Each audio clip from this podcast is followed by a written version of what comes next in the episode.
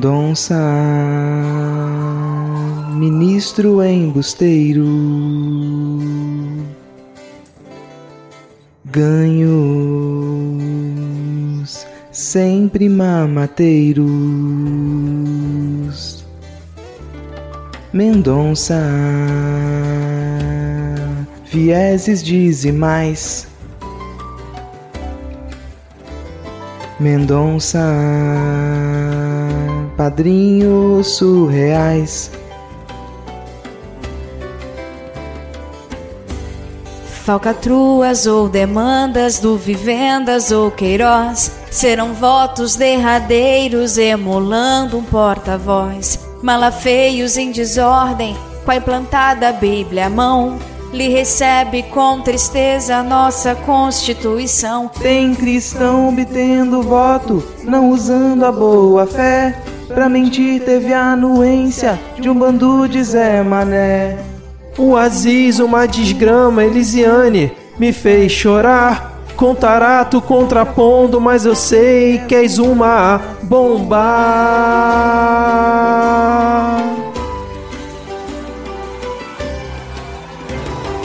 Bomba de pastor gaiteiro, bisonhos do malté parceiro. Serão 26 aninhos com o Micheque a pular, sem rigor a laicidade no Supremo a postergar. Glória a Deus, ó glória groove, não importa a sua opção. Genocídio viu quietinho, endossou destruição. O Brasil tá na fadiga, pelas mãos do seu centrão. Se o Lula vence a briga, o país ganhou opção. Bolsolão que a rosa prova, Supremo não me faça rir. E o tal PIB que desabe porque o fungo nos traz bomba. Mendonça,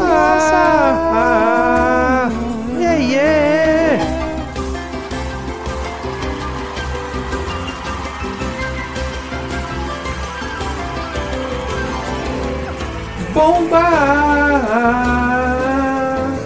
Mendonça,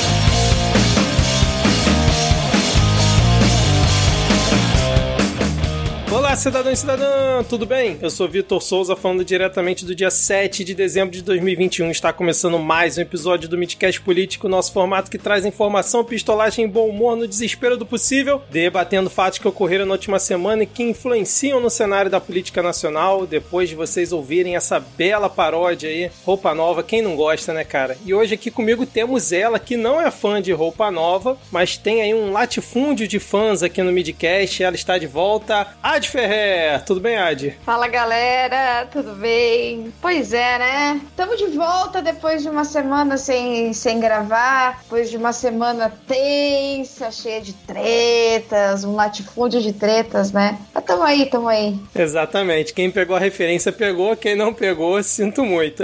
Seguindo aqui a nossa apresentação, temos ele, um entusiasta da farofa da JK, o sempre animado Rodrigo Hipólito. Tudo bem, Rodrigo? Pior agora.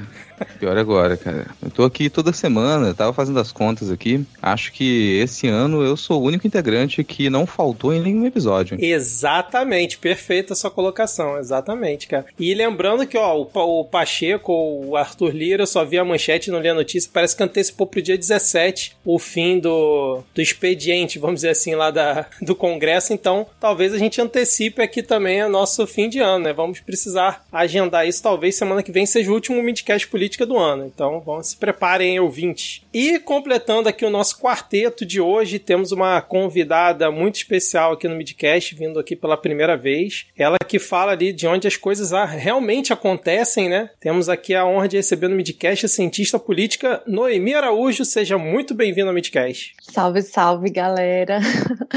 Prazer, muito obrigada pelo convite. espero contribuir aqui pelo debate é, com muito bom humor, muita informação e talvez, né, fazendo outro lado aqui, quase uma advogada. é, não vou falar do mal, pelo contrário, mas para contrapor aqui algum, algumas falas e realmente tretas que tivemos a, ah, nessa semana. Obrigada. Maravilha. Você quer complementar a apresentação que eu fiz? Eu falei, você é cientista político, quer dizer do que você se alimenta, mais alguma coisa? Coxinha sempre, nada de dieta. Brincadeira. Até coloco no meu Instagram que eu falo de política comendo coxinha. Então, enfim, eu sou cientista política daqui de Brasília, sou assessora parlamentar na Câmara, estou aí no, numa loucura, embarcando num mestrado e uma pós-graduação ao mesmo tempo aqui da Câmara do Senado em, em Poder Legislativo. Sou voluntária nos meus tempos vagos e não vagos, é, em alguns, umas, alguns coletivos, ONGs que trabalham ali é, em prol dos direitos políticos das mulheres, então vocês sempre vão me ver fazendo trabalho voluntário de graça por aí, é só falar que eu estou fazendo.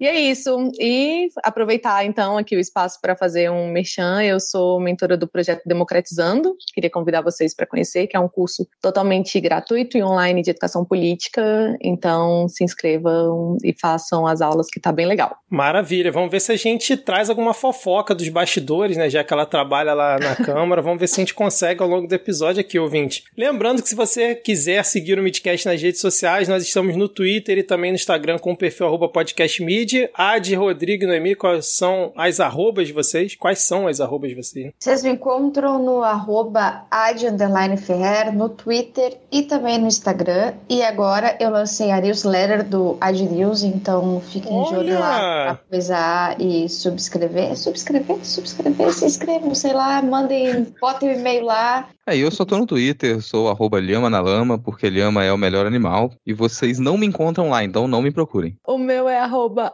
Noemi Araújo no Twitter e no Instagram é Noemi Araújo. E é isso. Acho que no Instagram fica até mais fácil colocar tudo é política e aí vocês vão me achar lá também. Maravilha, maravilha. Bom, agora sem mais delongas, vamos iniciar o episódio com o bloco. Vem com papai, vírgula, Noel.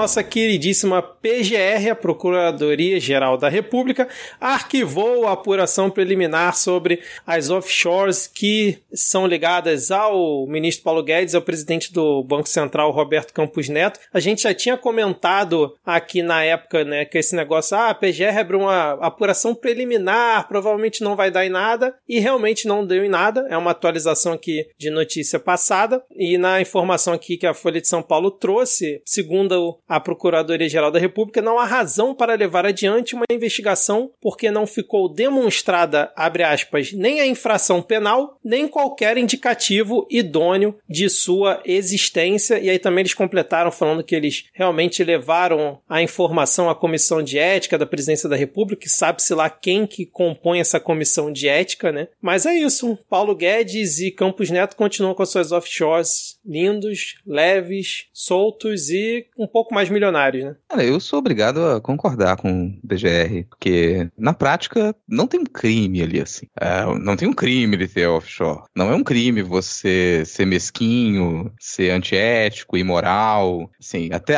até esse momento a gente não tem a tipificação penal de lixo humano.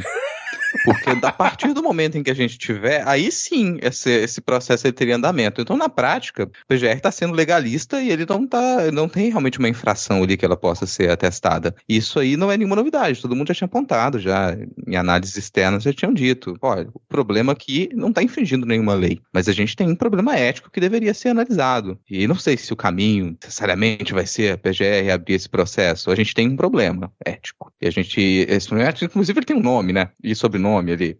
Mas eu, nesse sentido, eu já estava a expectativa de que não fosse, que esse processo ele não fosse adiante realmente. Mas, Rodrigo, eu vou acalentar o coração de vocês, assim, que estão desesperados com essa notícia. Hoje, a offshore do Paulo Guedes perdeu cerca de 725 mil reais. então, é um dia triste. É um dia triste. Bem, aí eu vou falar a mesma coisa, talvez, né? Eu tente acalentar, é, ou decepcionar, na verdade, os, os, nossos ouvintes, mas eu vou concordar com o Rodrigo, mas em, outro, em outra perspectiva, assim. É, realmente a gente não esperava que, que desse alguma coisa, até porque o próprio Campos Neto era um nome para substituir o Guedes. Então, se fosse para ter alguma coisa assim mais forte, é, teria que envolver só o Guedes, por exemplo, para ter alguém para substituir, né? Mas, enfim, realmente não foram comprovados atos ilícitos, caso caso né, quisessem é, realmente criticar essas, essas atitudes, deveria ser revisto o Código Penal. Então, enfim, eles informaram que foi feito isso desde o início, quando tomaram posse, e não tem muito que, o que ser feito mesmo, a não ser essa tristeza, porque né, eu queria estar ganhando 700 mil, mas enquanto tem, estamos perdendo só no dia. Mas, enfim, é, é complicado. É, exatamente. O meu destaque para essa notícia aqui foi a fala do Rodrigo dizendo que a PGR foi legalista. Eu não achei que a gente fosse ouvir isso do Rodrigo nesse podcast falando da PGR de Augusto Aras, mas realmente tivemos esse momento aí. Bom, é isso. É, cara, quando você tá com seu emprego garantido, quando você tem ali uma perspectiva de estabilidade, você aceita ser legalista. Você não tem muito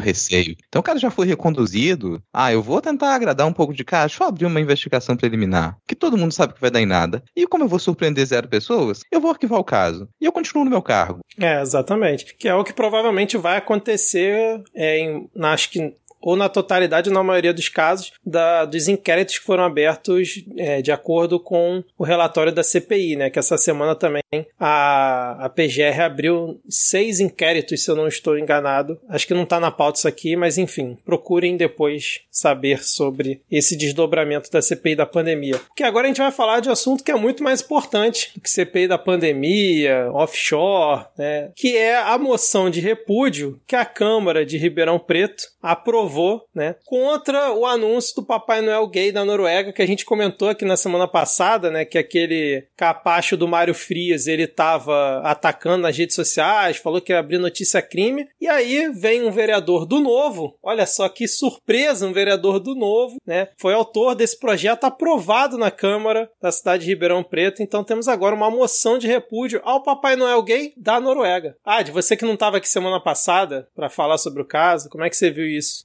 Cara, para falar a verdade, eu acho que Ribeirão Preto é uma cidade que não tem muitos assaltos, tá uma cidade que anda assim muito bem, muito tranquila. É a cidade mais segura, mais próspera do Brasil, que não tem muito com o que se preocupar. Você vai se preocupar com um país que fica a 10 mil quilômetros de distância, com uma figura que não existe, porque Papai Noel não existe. Eu lamento acabar com os sonhos de vocês, mas ele não existe, assim, não deixem as crianças ouvirem isso. Ah, não é o Santa Claus, ou Aide, igual o cara lá do Mário Frias falou? Cara, Pô, foi mal, mas ele não existe. Papai Noel, como que não existe? É o que, ele Rodrigo? Não existe. Rapaz, eu já vi um show de striptease com o Papai Noel. eu estive na presença do próprio.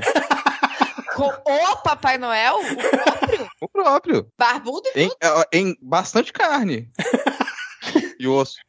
Ai, desculpa. É, mas eu acho que você estava sonhando, porque ele não existe. E aí fizeram uma propaganda lá na Noruega em que o Papai Noel, uma pessoa vestida de Papai Noel, porque ele não existe, beija a boca de um homem. E todo mundo ficou, uau! Meu Deus! Esse vereador, deixa eu pegar o nome dele aqui, só pra gente não esquecer, o André Rodini, como não tem nada para fazer, foi lá e, e botou essa, essa moção, e, inclusive para o G1 que noticiou né, e divulgou essa propaganda.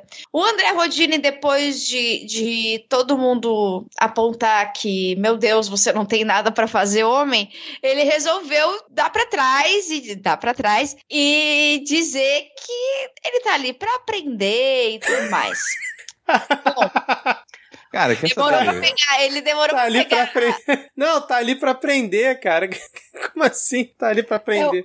Eu achei interessante porque ele, ele deu até uma entrevista dois dias atrás falando que ele confessou ser preconceituoso, né? Eu achei que isso foi até bem forte, né? É, normalmente a galera vai dar justificativa e falar: não, não foi minha intenção. Tem até Eu amigo que é minha Papai liberdade. Noel. Eu tenho amigo que é Papai Noel. eu tenho minha liberdade de expressão. E no caso, ele não fez isso. Eu, eu, eu fiquei surpresa, assim, por ele ter falado com essas palavras. Não sei se isso. Como que isso repercutiu, por exemplo, nos seguidores dele, enfim. É, a paz eu não tinha visto isso. Muito interessante. Isso me, isso me surpreendeu também. Eu acho que foi. Talvez ele tenha tomado muito mais contra do que a favor. Não sei, não sei dizer. É que eu não sou muito de, de levar um- uma pessoa do novo a sério, mas eu entendo que a gente tem que levar as pessoas a sério. Mas eu acho interessante essa, essa moção, acho interessante a gente trazer essa moção, porque há pouco tempo a gente aconteceu uma, uma situação em Brusque, não sei se vocês lembram sobre o- os banheiros, né? E o McDonald's teve que voltar atrás e botar o banheiro separado, enfim. Ah, é interessante a gente ver a- as preocupações dessas pessoas que se dizem de direita, conservadoras, e que se preocupam muito mais com a propaganda, com a sexualidade do outro, do que com realmente lutar pela liberdade individual. É interessante que você pode ah, matar, você pode ter arma, você pode não se vacinar e matar o outro, infectar o outro e tal, mas você não pode beijar um outro homem. Tipo, aí não é liberdade sua, entendeu? Aí você não tem esse direito de liberdade. É bem, bem esquisita os limites da liberdade do, do bolsonarismo, né? Agora, Rodrigo, antes de você comentar, cara, deixa eu olhar a, a fala, a- as aspas do vereador, cara, porque foi, é sensacional, cara. Olha só. Abre aspas. Eles poderiam ter utilizado Odin, Thor, qualquer outro mito da religião nórdica. O Papai Noel não. É mais uma representação cristã. Ele é uma representação universal. Na cabeça das crianças, ele representa o lúdico. O Papai Noel é, reparem, prestem atenção nessa parte. O Papai Noel é uma das poucas lendas universais que prega a meritocracia. Se Como destruir o Papai Noel em uma frase. Cara, olha a frase. O Papai Noel é uma das poucas. Desculpa, cara, eu tinha que comentar uma coisa depois, mas assim. Houve uma pane. no É, sistema é difícil parar de absurda, rir. cara. Mas assim, Vitor, cara, vamos trazer informação importante aqui, porque tem, a gente tem que colocar a coisa num contexto, porque senão não faz sentido. Então, eu vou trazer algumas. Na, na prática, o vereador, ele se sentiu incomodado com a quebra de algumas tradições. Ai, Uma dessas Deus. tradições é a estrutura de roteiro das comédias românticas. Porque talvez ninguém tenha percebido ou comentado, mas essa propaganda norueguesa, ela faz uma brincadeira com um clássico das comédias românticas que é When Harry Met Sally, Met Sally. When Harry Met Sally, um filme do Rob Reiner, Billy Crystal, Meg Ryan. Então é um clássico das comédias românticas lá de 89. E eles trocam o título do, do filme po- por When Harry Met Santa. E é uma. Mas isso, além de corromper a estrutura das comédias românticas, que são aí um, talvez a, a grande simbólica da nossa época para a heterossexualidade, ainda faz uma grande propaganda da estatal de Correios da Noruega. Porque essa era a propaganda dos Correios. O Papai Noel, ele tá sempre correndo para entregar os presentes e ele nunca consegue passar a noite de Natal com o Harry, até que ele decide deixar a entrega de todos os presentes de Natal nas mãos da estatal de Correios, que é extremamente eficiente e barata, e assim ele consegue passar a noite de Natal com o Harry e termina com o beijo. Eu não então sei o que tem é pior, homossexualidade ou propaganda comunista de estatal. Pois eu é. realmente tô chocada com essa Tá propaganda. explicado, Ad, por que, que a pessoa vai ficar irritado? Porque assim, você além de destruir né, a tradição das comédias românticas heteronormativas, você ainda faz uma propaganda de Correios bem no momento em que a gente está passando pela privatização dos Correios no Brasil. Então ele tinha muitos motivos para ficar irritado. E tá Bem explicado. no momento do que a Netflix lança o primeiro filme de Natal romântico, né? Com dois homens. E mais uma vez a gente tem também o, o, o especial de fim de ano do Porta dos Fundos, que, enfim, vai dar o que falar, mais ainda. É que já virou um evento, uma tradição nacional também, sim, tipo o especial do Roberto Carlos. Né? É, exatamente. agora sempre a pessoa fica esperando, nossa, o que, que vai vir no especial do Porta dos Fundos? Agora eles vão colocar Jesus fazendo o quê? Vai ter fisting no Natal? Vai ter duplo fisting no Natal? Porque alguma coisa de novo vai ter que ter, né? Vai ter que ser sempre mais pesado. Vem os três, reis, os três reis magos, e aí vem Jesus fazendo alguma homossexualidade, assim, só pra dar uma quebrada. Já saiu desse ano ou ainda não, né? Acho Já é tem é mais ou menos o trailer deles. Né? Ah, é? Ah, tá. Eu queria só complementar uma coisa que o Rodrigo falou e, e também um pouco que a Adi disse, é a questão da inversão das, das prioridades hoje, né, por parte dos nossos agentes políticos, agentes públicos.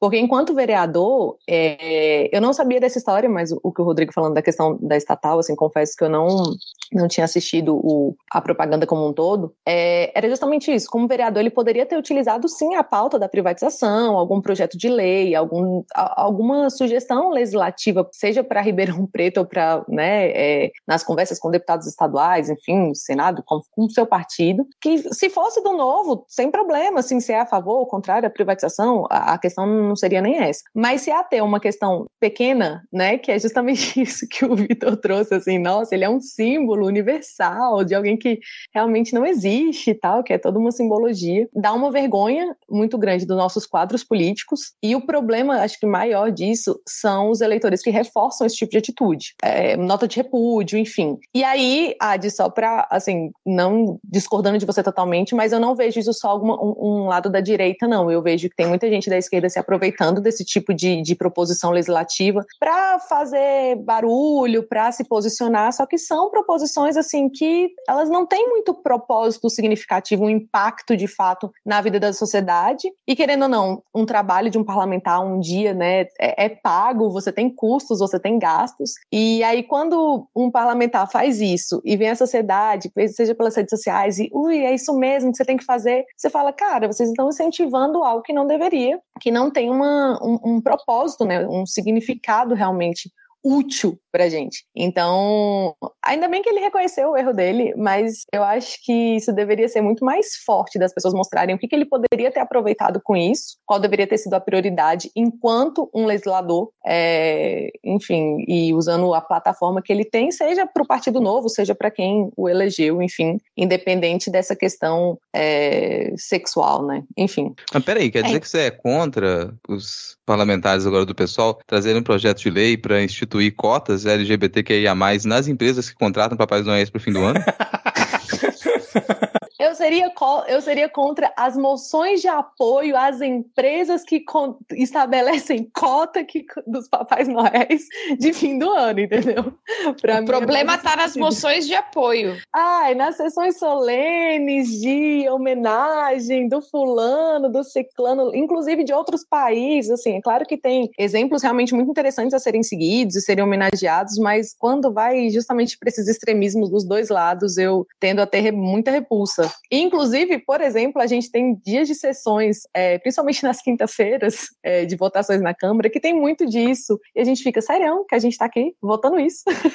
a gente está perdendo nosso tempo mobilizando todo um parlamento, a assessoria, enfim, para estar tá votando isso. Mas enfim. você sabe por que isso acontece? Também é porque, assim, o noticiário está muito pesado, cara. Acompanhar o noticiário é muito difícil. A gente acompanha o noticiário, a gente fica desanimado. Tipo Paulo Guedes, que ele, pelo visto, né, não consegue mais acompanhar as notícias porque tudo que sai é desanimador. Pô, as pessoas não conseguem ir lá e garimpar uma notícia boa para chegar e falar: olha, isso aqui tá super positivo, isso aqui tá funcionando. Pelo visto, né, nem o perfil que, que vai medir o lucro da, da offshore dele tá dando boa notícia. Poxa, aí realmente desanima. É, exatamente. E pela primeira vez eu concordo com o Paulo Guedes, né, dizendo que parou de ler o noticiário para não se desanimar, porque realmente é isso, Paulo Guedes. Dá vontade de fazer isso todos os dias no Brasil que você ajuda a piorar cada dia mais né? E a fala dele foi a seguinte, ó: "Não tenho lido muito para não desanimar, porque nos jornais há dois Brasis, um dos críticos e outro dos que veem as coisas de forma mais construtiva". E aí, Ad, a gente volta àquela velha história, né, do bolsonarismo achar que a imprensa é folhetim para fazer propaganda do governo, né, cara? Sendo que a imprensa sempre bateu em todos os governos, seja ele qual for. Exceto em alguns casos específicos, mas o padrão é bater em todos. Né? É, o correto seria bater em todos, né? Para falar bem a verdade, o correto seria esse. Mas eu também sou obrigada a, a concordar com o Paulo Guedes, porque tem sido realmente muito difícil trabalhar com notícias ultimamente. A gente tem ficado cada vez mais desanimado, principalmente aqui no Rio Grande do Sul, em que a gasolina bateu oito reais, Paulo Guedes. Oito reais, Paulo Guedes. A gente não tá aguentando mais. Então, assim, é meio difícil fazer críticas construtivas, dar opiniões positivas, dar notícias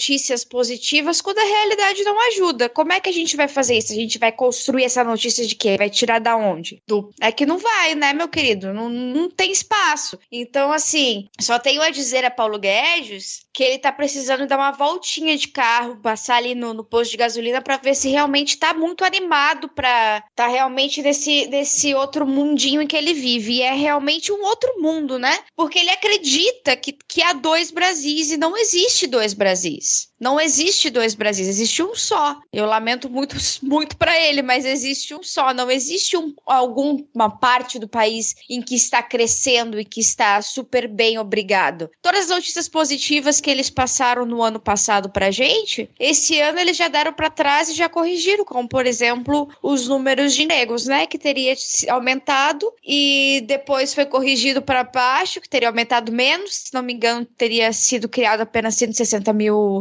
postos e agora a gente descobre que na verdade se fechou 190 mil postos. Então não é bem dois Brasis, né? É o Brasil da realidade e o Brasil da mentira que eles constroem através de fake news que eles mandam pelo, pelo WhatsApp e divulgam pelo, pelo Twitter. Eu só queria dizer que no início do processo de vacinação, né, eu tentei apresentar uma moção de apoio ao meu projeto de insalubridade para quem trabalha com política, mas não foi apoiado. Então, enfim, de fato, não tem sido fácil trabalhar com política, ler notícias e acompanhar tudo que está acontecendo. A gente tinha que ganhar bolsa maracujina, sabe?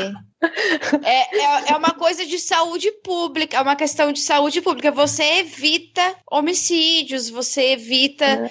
né, problemas futuros. Eu acho que a Bolsa Maracujina é um baita negócio futuro presidente do Brasil aí, ó. Não, e esse podcast tá sensacional, porque a gente já falou que a PGR foi legalista e agora a gente tá concordando com o Paulo Guedes, né, cara? Tá, tá bem estranho hoje. Algum comentário mais, Rodrigo? Só dizer que isso é pior para quem tá no Twitter, né? Porque é o meu termômetro de que, bom, tu prometeu, Paulo Guedes, mas eu entro no Twitter e eu tenho certeza que as pessoas estão sem emprego. Certeza, cara. Você entra no Twitter e não é nem mais notícia, não. Você vai estar, tá, a pessoa vai estar tá discutindo sobre a não morte de perfis que não existem. Sabe? Já, isso para mim é o termômetro, assim. Então, Paulo Guedes não tá no Twitter por conta disso. Hoje a gente vai perder cinco ouvintes dos dez porque a gente concordou com o Paulo Guedes. exatamente. Vamos falar então da farofa da JK, que pelo menos a gente fala de um assunto que interessa, né? Talvez até o Paulo Guedes esteja acompanhando. Não, mentira, a gente não vai falar sobre isso, não. A gente vai falar agora sobre mais uma ação contra o fungo presidencial, pois ele é alvo de um novo inquérito no STF, dessa vez por ter mentido, né, ao relacionar a vacina da da Covid-19, contra a Covid-19, a AIDS, né? Aquela live bizarra dele que foi punido lá pelo YouTube, que provavelmente deve ser o máximo que, que vai acontecer, né? Aquela punição que ele tomou, mas agora o Xandão determinou a abertura desse inquérito pela divulgação de fake news aí do fungo presidencial. Mas aquela velha pergunta, mas a gente tem que passar por isso, né? Vocês acham que vai dar em alguma coisa mais esse inquérito, mais essa ação contra Jair Bolsonaro? Cara, eu quero saber quem tem esperanças, aonde que acha para tomar, porque tá faltando aqui no meu, no meu coraçãozinho.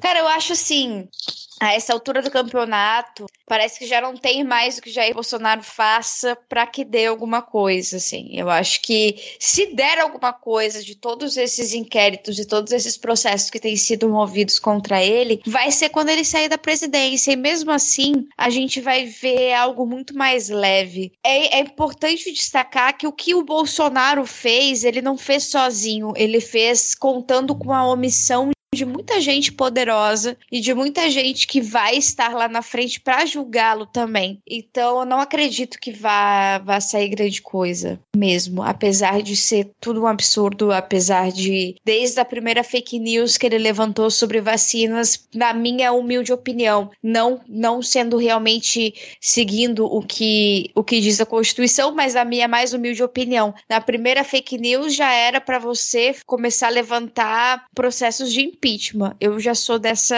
já sou parceira dessa, dessa hipótese da gente começar a tirar presidente por esse tipo de responsabilidade. Posso fugir aqui pela tangente e só trazer uma coisa interessante? É, não sei se o pessoal que está ouvindo a gente sabe, mas é, esse debate sobre a questão da, da AIDS é até interessante de falar, trazendo o, o lado bom da coisa, que a Anvisa aprovou um novo medicamento, não sei se vocês viram na semana passada, trazendo uma, uma combinação de substâncias aí que eu não vou saber falar o nome, mas mas que a partir do, do uso de doses únicas, né, vai estar simplificando é, o tratamento e, e, outros pacientes vão estar podendo aderir. Então, é, a minha sugestão é que a gente consiga dar publicidade para esse tipo de ação e não para outras. Assim, concordo com a AD, acho que tem algumas coisas que não impactam alguns, é, algumas autoridades hoje no Brasil, seja pelo foro, seja pelo não interesse de outras pessoas de darem prosseguimento às ações, a quem tem o poder de, às vezes, abrir um, algum tipo de investigação. Então, vamos focar nas coisas boas. Aquelas.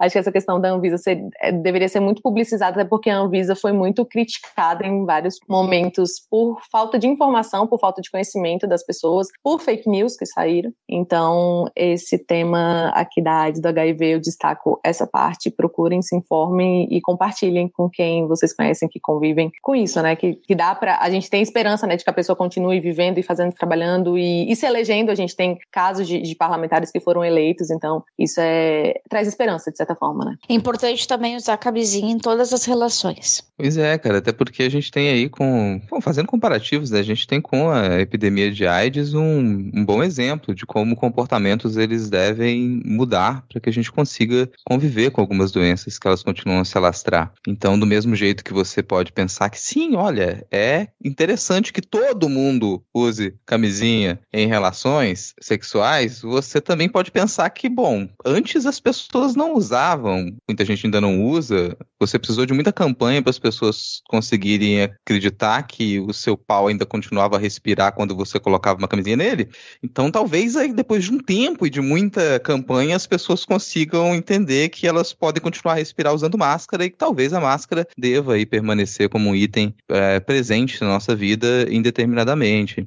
E tomando vacina, gente... né? É, e tomando vacina. Então, a gente, sempre que a gente tem uma doença que ela se alastra nessa escala, a gente tem que pensar em mudanças comportamentais, em, também em larga escala. A epidemia, a pandemia de AIDS traz um exemplo para isso. É um comparativo que a gente pode fazer com o que a gente tem que enfrentar aí nas próximas décadas com relação à Covid. Sobre a abertura de mais uma, um inquérito, mesmo que não dê em nada, isso é significativo para a dinâmica pré-eleição, porque quanto mais. Isso é, funciona para isso. Quanto mais acusações, quanto mais ataques você tem mais oportunidade para aquilo ser publicizado também. Então, isso tem um outro papel, além do papel legal, que não vai nos trazer muita expectativa. A gente não acredita que vai dar em nada, mas nesse ponto a gente não tem que pensar talvez dessa maneira. E olha, quais políticos, quais candidatos, quais presidenciáveis estão mais fragilizados em quais aspectos, porque a gente está numa corrida eleitoral já há bastante tempo. Não é de hoje e não é esperar para o ano que vem. Então, todas essas, essas, esses ataques, essas aberturas de investigação, elas funcionam para poder fazer a imagem de um candidato. E no caso, o candidato que continua em queda, que é o, que é o Bolsonaro.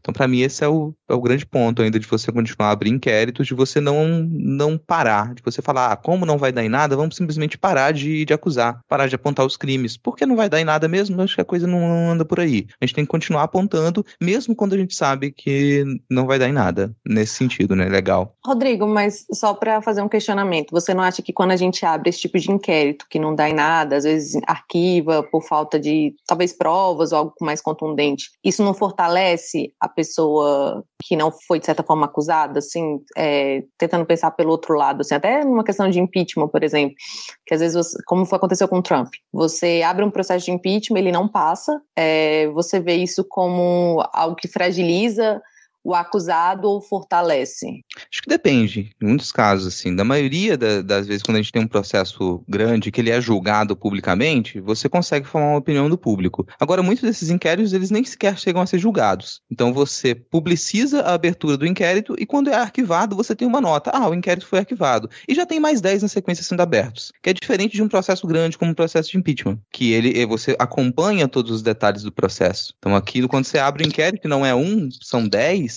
você vai soltar no máximo uma nota depois dizendo foi arquivado, porque você já precisa noticiar os próximos que estão vindo. E isso é, é uma impressão que me dá, né, que também faz parte ali de uma estratégia política de você conseguir manter os lados negativos de um político em evidência para que ele, naquele momento, ele possa se fragilizar. Se fosse só uma acusação, talvez eh, isso não batesse dessa maneira, né? Para a base também funciona diferente, porque uma coisa é, se o Bolsonaro estivesse com a, o apoio que ele tinha em 2019, por exemplo, esse tipo de acusação, quando ele era arquivado, surtia um efeito, porque você tinha 60% de aprovação do governo dele. Agora, com 19, 20, 23%, a coisa se. o efeito é o contrário, porque aquela base ela pode, ela já está rígida, ela vai continuar. Opa, pode comemorar que arquivou. Mas os outros 60% que desaprovam o governo, eles vão dar o seu foco no fato de que existiu uma acusação e de que foi arquivado e todo mundo vai ficar nessa. Nossa, arquivou, mas nem julgou, nem avaliou, simplesmente arquivou. Como assim? E principalmente quando você tem processos que eles são complexos e que é difícil de você publicamente explicar todos aqueles detalhes. E aí você entra em filigramas jurídicos que para a maioria das pessoas não está interessado naquilo, né? Está interessado em conseguir entender, peraí, ele foi acusado, mas não aconteceu nenhum julgamento, simplesmente arquivou isso soa negativo. Não para a base. Para a base eu acho que pode acontecer qualquer coisa, assim, aquela base rígida não vai mudar agora. É, eu acho que é só uma, uma questão de estratégia de marketing que às vezes não é bem aproveitada, não que isso seja bom ou ruim, na verdade, mas eu acho que se tivéssemos outros marqueteiros aí coordenando esse mandato, talvez essa essas ações fossem repercutidas de outra forma. Mas um processo que te, estava em andamento, alguém poderia usar, né, como mais um processo foi arquivado, mais uma vitória. Enfim, eu fico com um pouco de receio é, na hora de avaliar esse tanto de ação que realmente surge justamente por essas interpretações, mas concordo com você em relação ao efeito que isso causa na base já consolidada que, ele, que o presidente tem. É, eu concordo e, e acrescento ainda uma fala do, do Donald Trump que acho que é interessante. I can shoot somebody and I still have fans ou followers, eu não lembro se, qual foi a última palavra. Eu poderia atirar em alguém e eu ainda teria admiradores. Então, eu acho que o, toda a estratégia de Bannon é exatamente para que isso aconteça, para que o, o presidente, o, o, líder dessa ideologia, ele seja tão ideola, ideo, idolatrado. Ide, idolatrado, boa. Mas vai endeusado quando vê também. Ah, tão endeusado ao ponto de não importa que aconteça, aquele núcleo duro que foi atingido por essa ideologia, ele não se quebra. E a gente já chegou, acredito que um teto entre que era o que os, os especialistas já tinham, já estavam pensando que seria entre 15 e 20% da população. É bastante, é bastante, mas a gente está chegando no teto.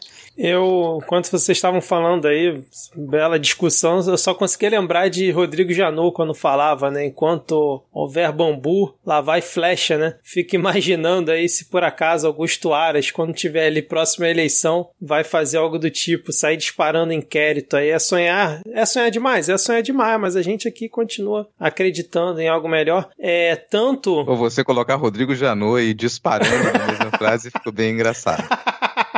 Verdade, cara. Tanto eu acredito em, em algo melhor, né, pro futuro, que o BuzzFeed fez o que se espera dele e lançou o jogo aí, né? Quem é você na farofa da JK? Lançou o teste, então tirei VTube, está no Trend Topics do Twitter nesse momento, cara. Vamos seguir então aqui com a pauta. Eu tinha alguma coisa mais para falar, mas enfim, eu esqueci. Vamos lá. Porque a mamata, você achou, ouvinte, que a mamata tinha acabado? A mamata não acabou, cara. Não acabou, mesmo nesse belo governo Bolsonaro aí que prometeu acabar com a mamata. Pois Mário Frias, o nosso galã da Malhação, teria contratado uma empresa por 3,6 milhões de reais sem licitação. A empresa não tem funcionários, ela é sediada em uma caixa postal dentro de um escritório virtual. Eu achei isso muito curioso, né? Uma caixa postal dentro do escritório virtual. E ela foi contratada, né, para fazer uma manutenção num prédio do Centro Técnico Audiovisual que fica no Rio de Janeiro. Se bem me lembro, é realmente um prédio caindo aos pedaços. Mas essa construtora que foi contratada aí por 3,6 milhões, ela fica na Paraíba.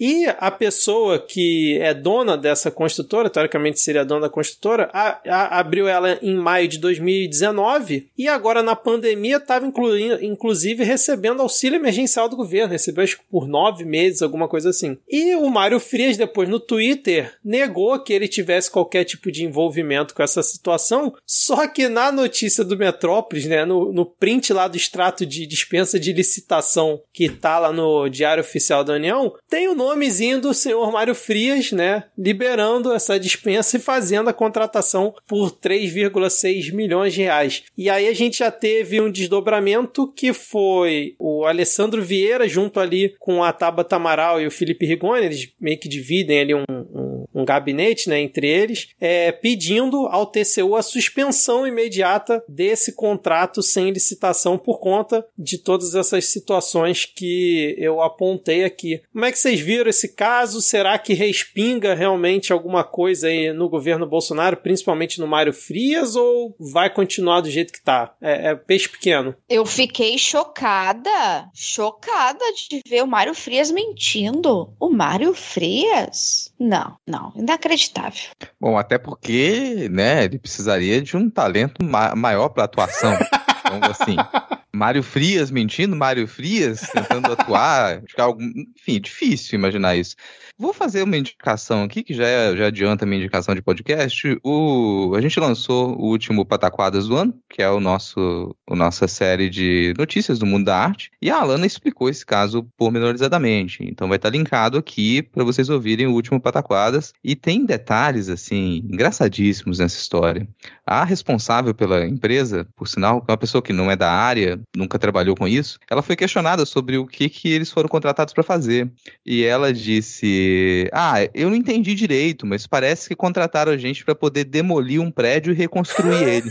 Foi. E assim, para você fazer uma contratação desse porte, você já precisa averiguar uma série de coisas que essa contratação não cumpre. Já não cumpriria. Mas para você não abrir, para você pular a licitação, para você fazer uma contratação, uma contratação emergencial, isso é ainda mais rígido. Então você precisa realmente demonstrar que aquela empresa, ela não só traz o preço mais razoável, mas que ela é confiável e que ela tem um histórico para cumprir aquele tipo de projeto, aquele tipo de obra, que obviamente não é o caso. Essa empresa ela até teve alguns contratos menores com algumas prefeituras, é, não sei de qual estado, mas eram contratos em torno de cento e poucos mil reais ali. Então não era uma empresa que ela, três contratos, se não me engano, em torno de cento e poucos mil reais. Não é uma empresa que ela tem um histórico na área, ela não, não tem expertise nenhuma para isso, não tem, não consegue comprovar que tem funcionários técnicos que pudessem assinar um projeto desse. Então você, é, é você contratar uma empresa de uma área completamente distinta para realizar um projeto gigantesco. Não cumpre nenhuma das expectativas. Então é certo que vai ser suspenso. Agora, se isso vai resvalar em alguma coisa, não. Assim, é... honestamente, Vitor, a gente está falando aí da área cultural. Nem ministério tem mais. Então, o efeito que isso surte para o público é pequeno, é, mas governo ele é um é pequeno. cara ligado você... ao Bolsonaro diretamente. É, mas você cancela o contrato. Assim, iniciar contrato. contrato ser questionado, você cancelar contrato e aquela obra ficar parada, não é nenhuma novidade. Assim. Isso aí é uma segunda-feira qualquer. Você tem uma obra parada porque o contrato foi questionado e você não conseguiu chamar uma outra empresa e venceu a época que você poderia abrir uma licitação e aí fica só para o período seguinte, que provavelmente é o que vai acontecer. Você suspende esse contrato, você vai colocar aquilo em análise e você vai continuar sem a reforma num prédio que, com as chuvas que estão caindo no Rio, né, daqui a pouco algo de pior pode acontecer. A gente já vem aí nesses últimos anos, e não é de hoje, a gente já vem realmente de muitos anos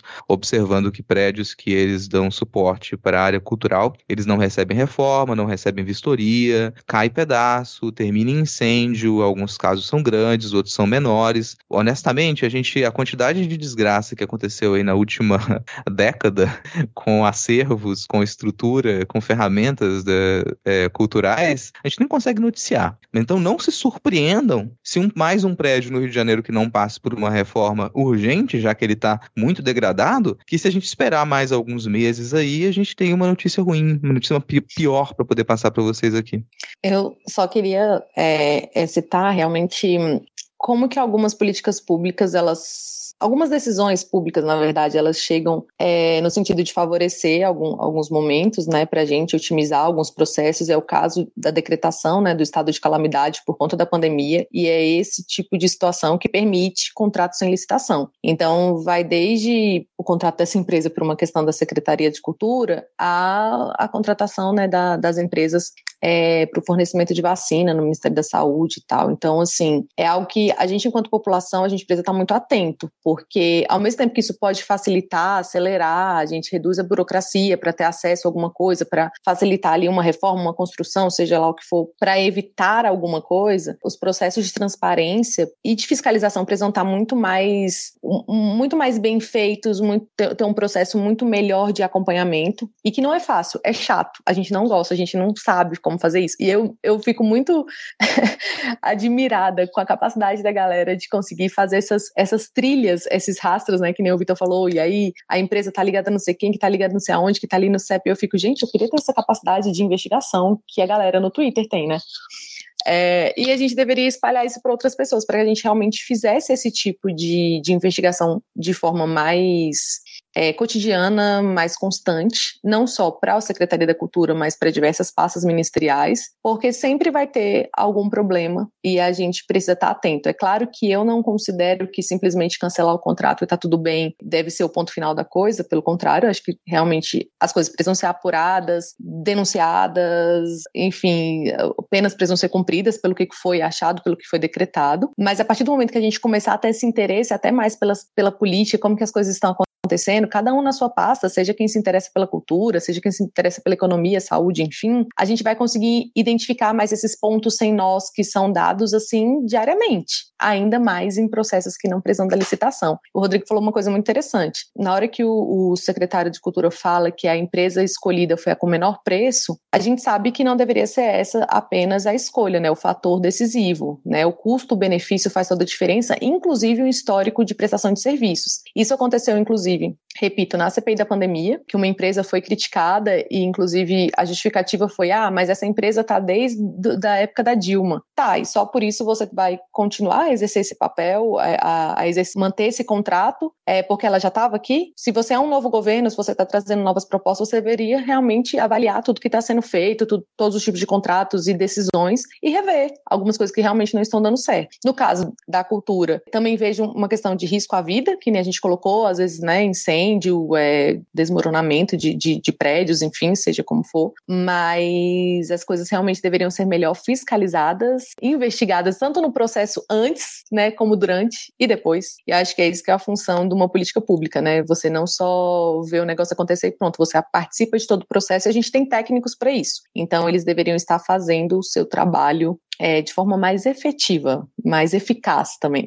É, e a Noemi comentou dessa questão do estado de calamidade, não precisar de licitação, não está aqui na pauta, mas só lembrando rapidinho que teve até uma notícia que saiu que parte do orçamento de guerra aprovado pelo Congresso, né, para o governo utilizar, é, foram 5 bilhões na área de turismo, né, foram utilizados para construção de resort, acho que no Sergipe, que é ligado a um cara que era do banco que emprestou dinheiro, então o banco que o cara trabalhava emprestou dinheiro para a construção desse resort e tempos depois ele estava trabalhando na empresa que construiu o resort. Então a maluquice dessa também foi dinheiro para a construção do Museu do Flamengo aqui no Rio de Janeiro e esse valor, né, esse fundo que foi criado era justamente para ajudar é, empresas de pequeno e médio porte para tipo pagar funcionário, para não quebrar, coisas assim emergenciais por conta da pandemia na área do turismo e parte dessa grana foi utilizado para outros meios, né? Então. E essa semana o discurso já mudou. Jair Bolsonaro batia no peito e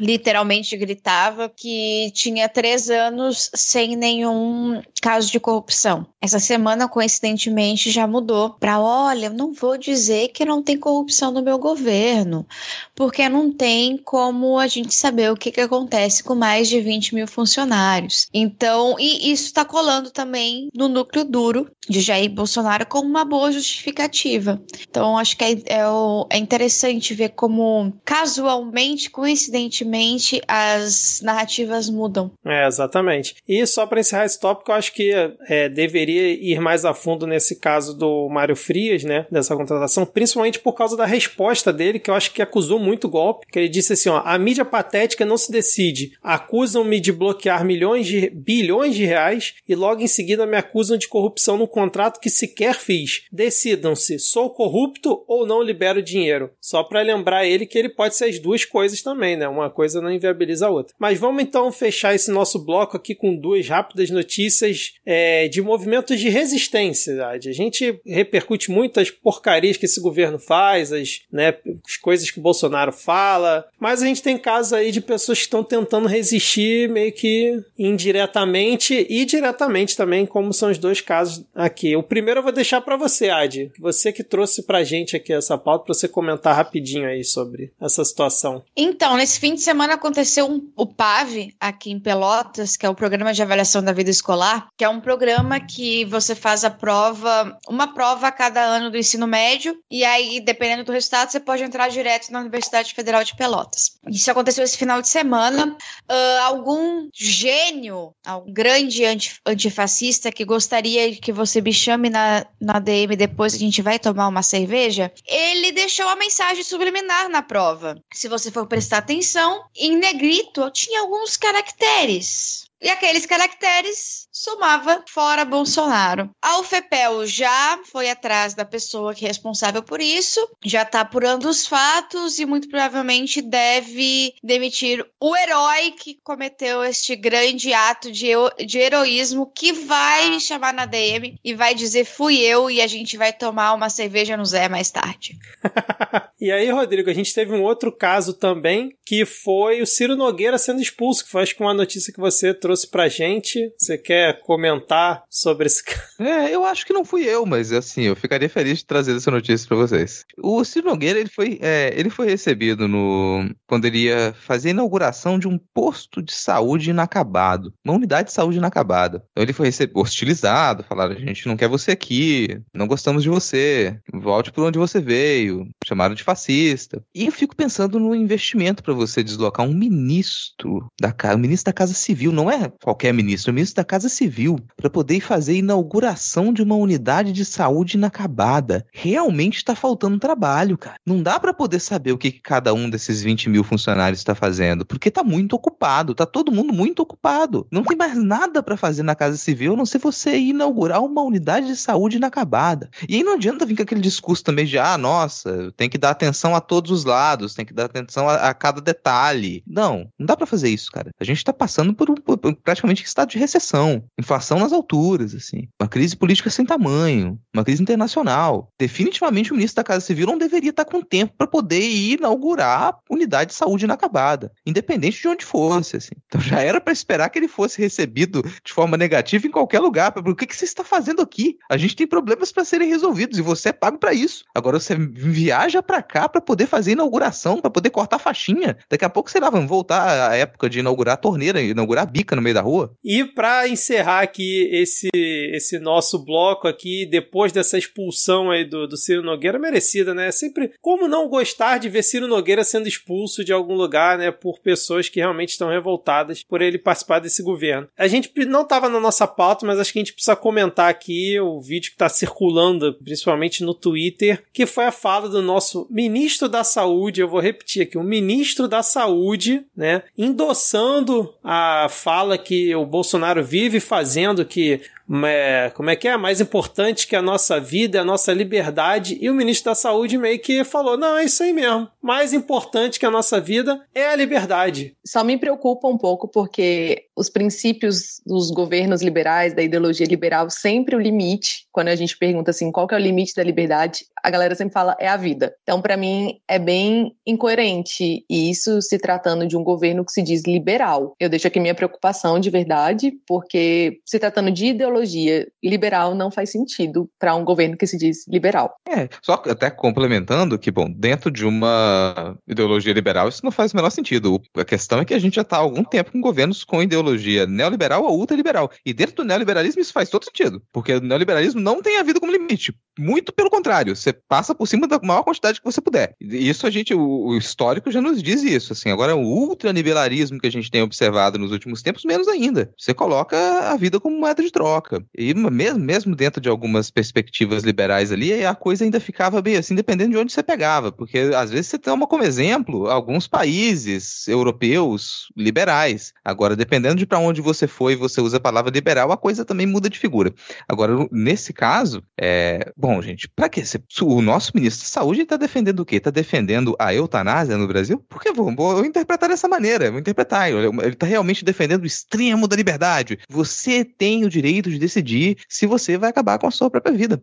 E isso, vou lembrar aqui que a gente teve, a gente vai tocar no nome dele daqui a pouco, já serve até como gancho, porque a gente teve numa discussão no STF uma vez o André Mendonça, ele defendendo que, bom, se os você não, não, tinha, você não tinha o direito de fechar os templos religiosos, porque as pessoas elas tinham o direito de escolher se elas iam correr o risco de morrer ou não. Então, se o André Mendonça já estava defendendo a liberdade do suicídio coletivo, por que, né, que o nosso ministro da Saúde não vai poder defender a liberdade da eutanásia no Brasil? Não sei se tem um projeto de lei. Rodrigo, mas por que parar por aí? Por que, que a gente já não libera as drogas, cara? Libera as drogas. Pra quê, velho? Liberdade. Se eu posso matar o outro, também posso me matar devagarzinho, devagarzinho, com todas as drogas do mundo, certo? Libera tudo. Libera o aborto também. Mas então agora fechamos aqui esse nosso bloco, depois dessa fala aí sobre liberdade, drogas e eutanásia. Enfim, vamos agora, Rodrigo, para o nosso próximo bloco, né? A gente vai para um pequeno passo para um homem e um grande chute na cara do Estado laico.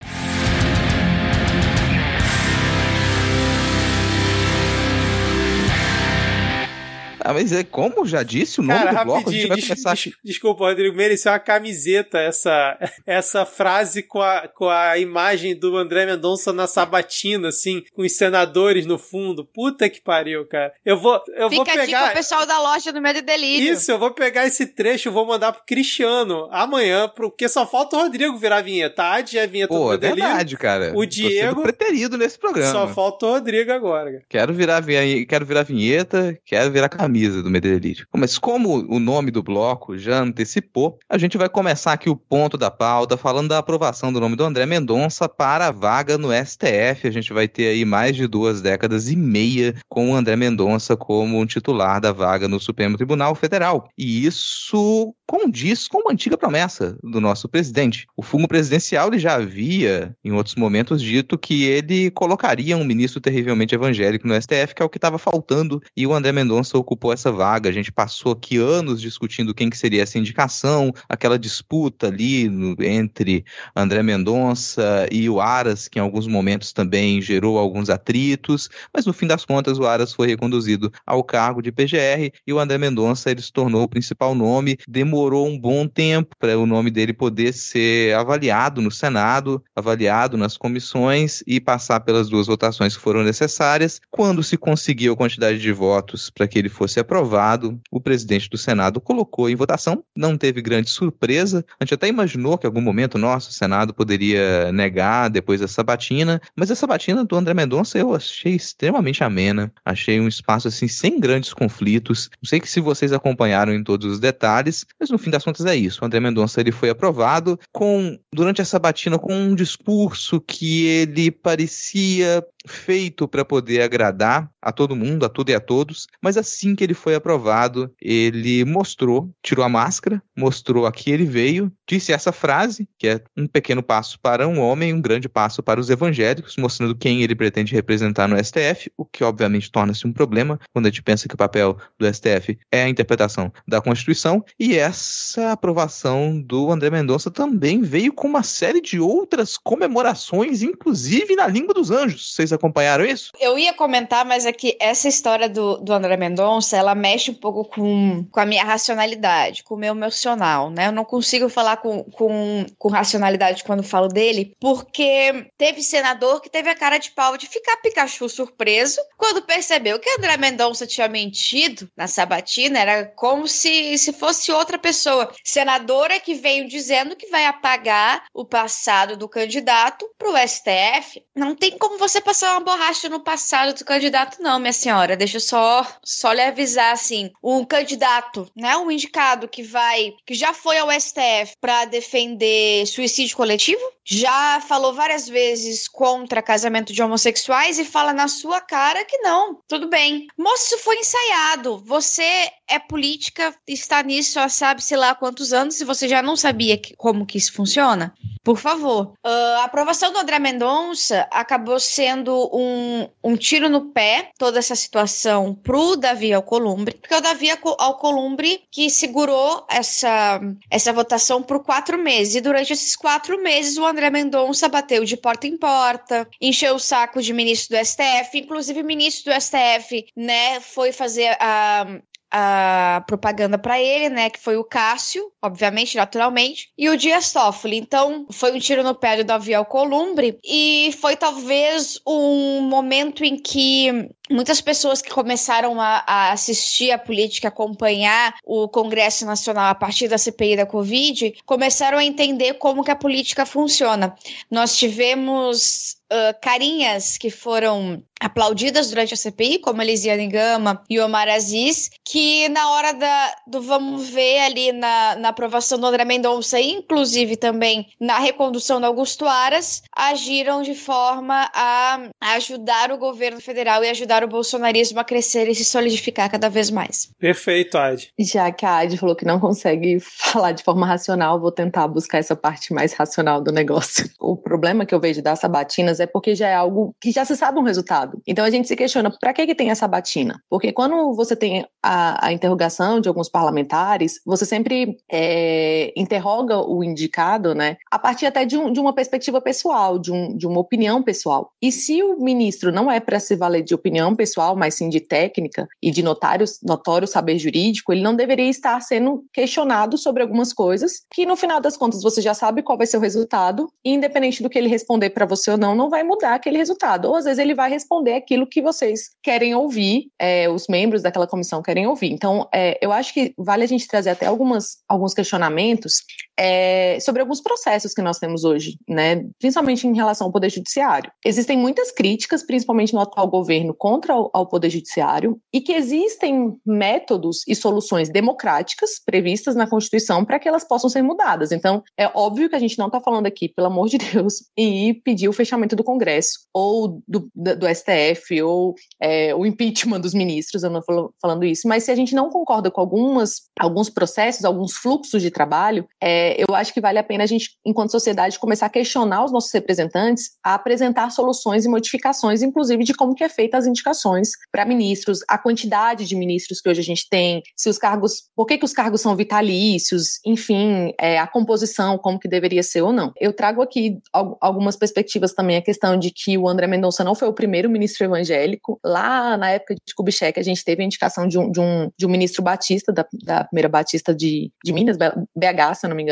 que foi o Antônio Vilas Boas. E, inclusive, embaixo da foto dele tinha até uma frase que falava: Como é sabido, é um crente fiel em Jesus Cristo.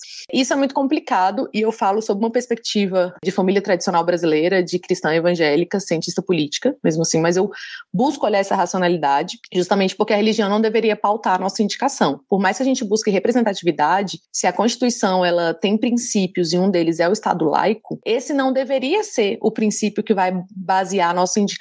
Eu entendo a representatividade que isso traz, principalmente para um segmento evangélico que é muito forte é, no apoio ao, ao presidente Bolsonaro, mas deveria sim, a prioridade, mais uma vez, acredito que está invertida, deveria ser priorizado o notório saber jurídico, a reputação ilibada do André, tendo sido ele ministro da Justiça, é, advogado-geral da União, ele tem uma carreira, ele tem um, um, um histórico interessante, relevante para ter essa indicação. Só que eu acho que as coisas se inverteram e, por óbvio, por busca de popularidade, de apoio ao presidente, de atender uma demanda da sociedade, que para mim ela é justificada pela falta de educação política, pelo senso comum, pelo achismo, e a gente precisa reverter isso. Então, enquanto a gente tiver essa mistura na hora das indicações, porque ah, tem vários parlamentares católicos. É claro que os princípios deles vão basear, de certa forma, as decisões, o que não deveria. A gente busca pela a parcialidade pela técnica, né? Mas isso é uma questão à parte, né? Isso é uma questão muito subjacente ao, ao prioritário ali na hora da, das indicações. E aí eu aproveito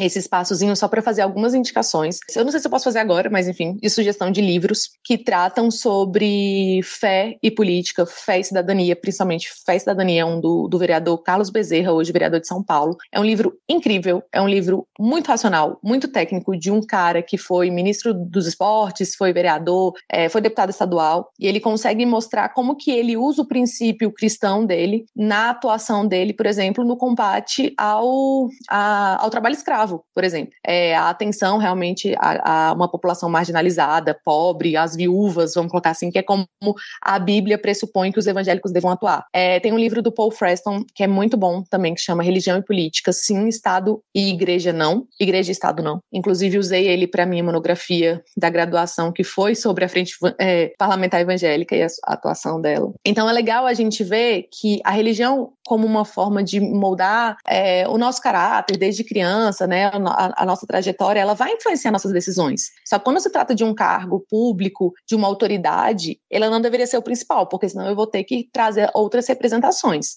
Então, hoje, se tivesse a indicação de um bandista, de um espírita, como que isso seria visto pela sociedade? Então, isso precisa ser, é, é algo que eu defendo, é, enfim. E a, a, questão de que se o, o Bolsonaro for reeleito, ele ainda vai ter mais duas vagas para indicar, né? Pode ser que ele faça ainda mais essa indicação de buscar indicar evangélicos. Repito, isso não deveria ser o pressuposto, esse não deveria ser o principal. E mais uma vez, na minha avaliação, o erro está da sociedade de apoiar isso. Então, eu acho, eu acredito que o, o ministro André Mendonça, ele não tinha essa pretensão de trazer a religião dele como um, um fator preponderante, mas quando ele vê esse apelo ele vê esse apoio facilitando a entrada dele, ele vai se usar disso, ele e assim, quem não, não se valeria disso, né? Então, é bem complicado e, enfim, e sobre Elisiane, queria só ressaltar que ela é evangélica, ela é da Assembleia de Deus, é uma, uma denominação muito tradicional, então a gente já sabia do voto dela, que ela era favorável a essa indicação, mesmo ela tendo se posicionado uma espécie de oposição ao presidente Bolsonaro durante a CPI, com certeza o lado evangélico dela falou mais alto e eu vejo, inclusive, que isso foi um ponto positivo para o eleitorado dela no estado, onde ela estava sendo muito mal vista. Então, por óbvio, ela também pensou no eleitorado dela é, e na repercussão que isso poderia trazer para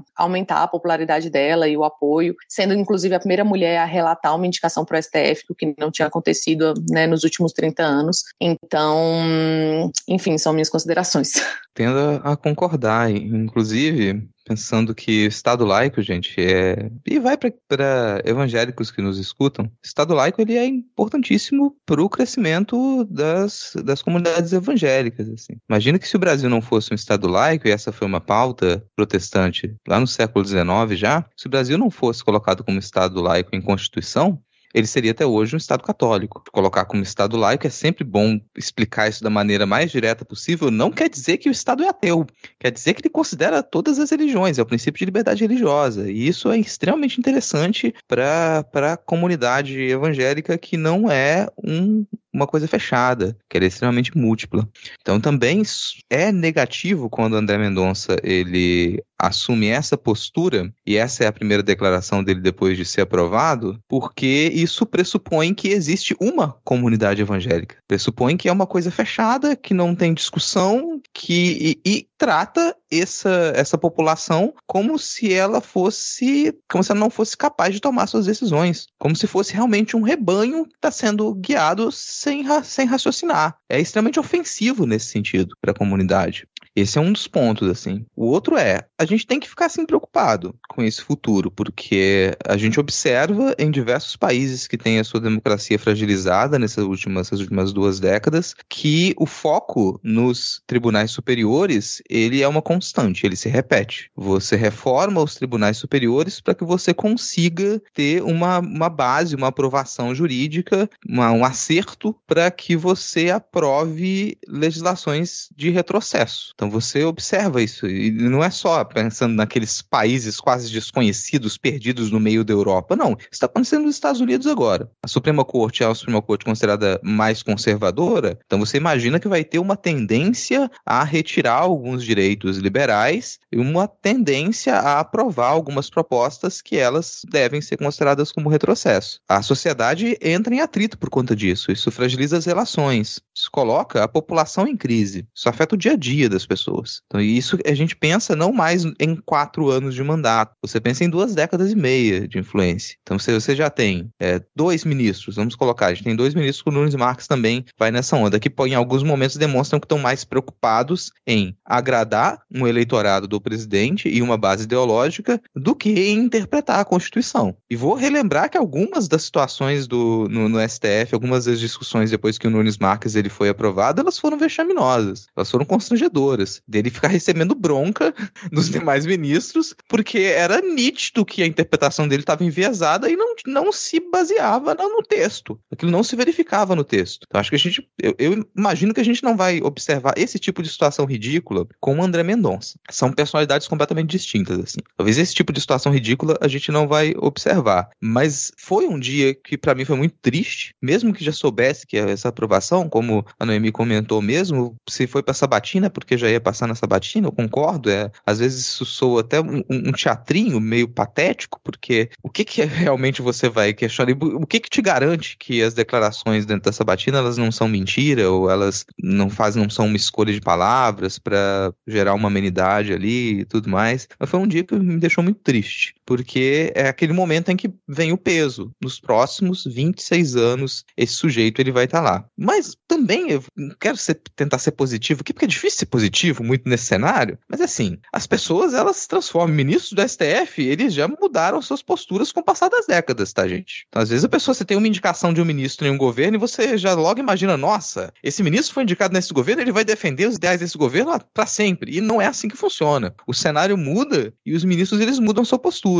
O próprio Dias Toffoli. Um exemplo, um ótimo exemplo. Então, os ministros eles mudam sua postura. Os ministros que ainda estão lá, que vão permanecendo durante um bom tempo, eles podem mudar a sua postura postura. Nunes Marques e o André Mendonça podem mudar a sua postura. Isso vai depender da, da pressão que vai estar sobre eles, das discussões que são feitas no plenário do STF, que são complexas, longas e dificílimas de acompanhar se você tiver interesse em seguir uma base ideológica. É muito complicado. Então, não é você acha, nossa, o sujeito ele tá ali para defender os interesses ultraconservadores dos evangélicos, ele vai chegar lá e vai botar a banca e todo mundo vai ter que aceitar. Não é assim que funciona. Quando você entra no nível de argumentação do STF, a coisa se complica muito mais. Então convido as pessoas a assistirem os debates no STF, é, e já que se interessem pelo qual, qual vai ser a postura do André Mendonça, assistam esses debates. Que aí também a gente aos poucos se acalma com relação ao que vem pela frente e tem um pouco mais de nitidez com relação a essa perspectiva para que a gente não tenha retrocessos em futuras indicações, independente de, for, de ser o Bolsonaro eleito. Aí eu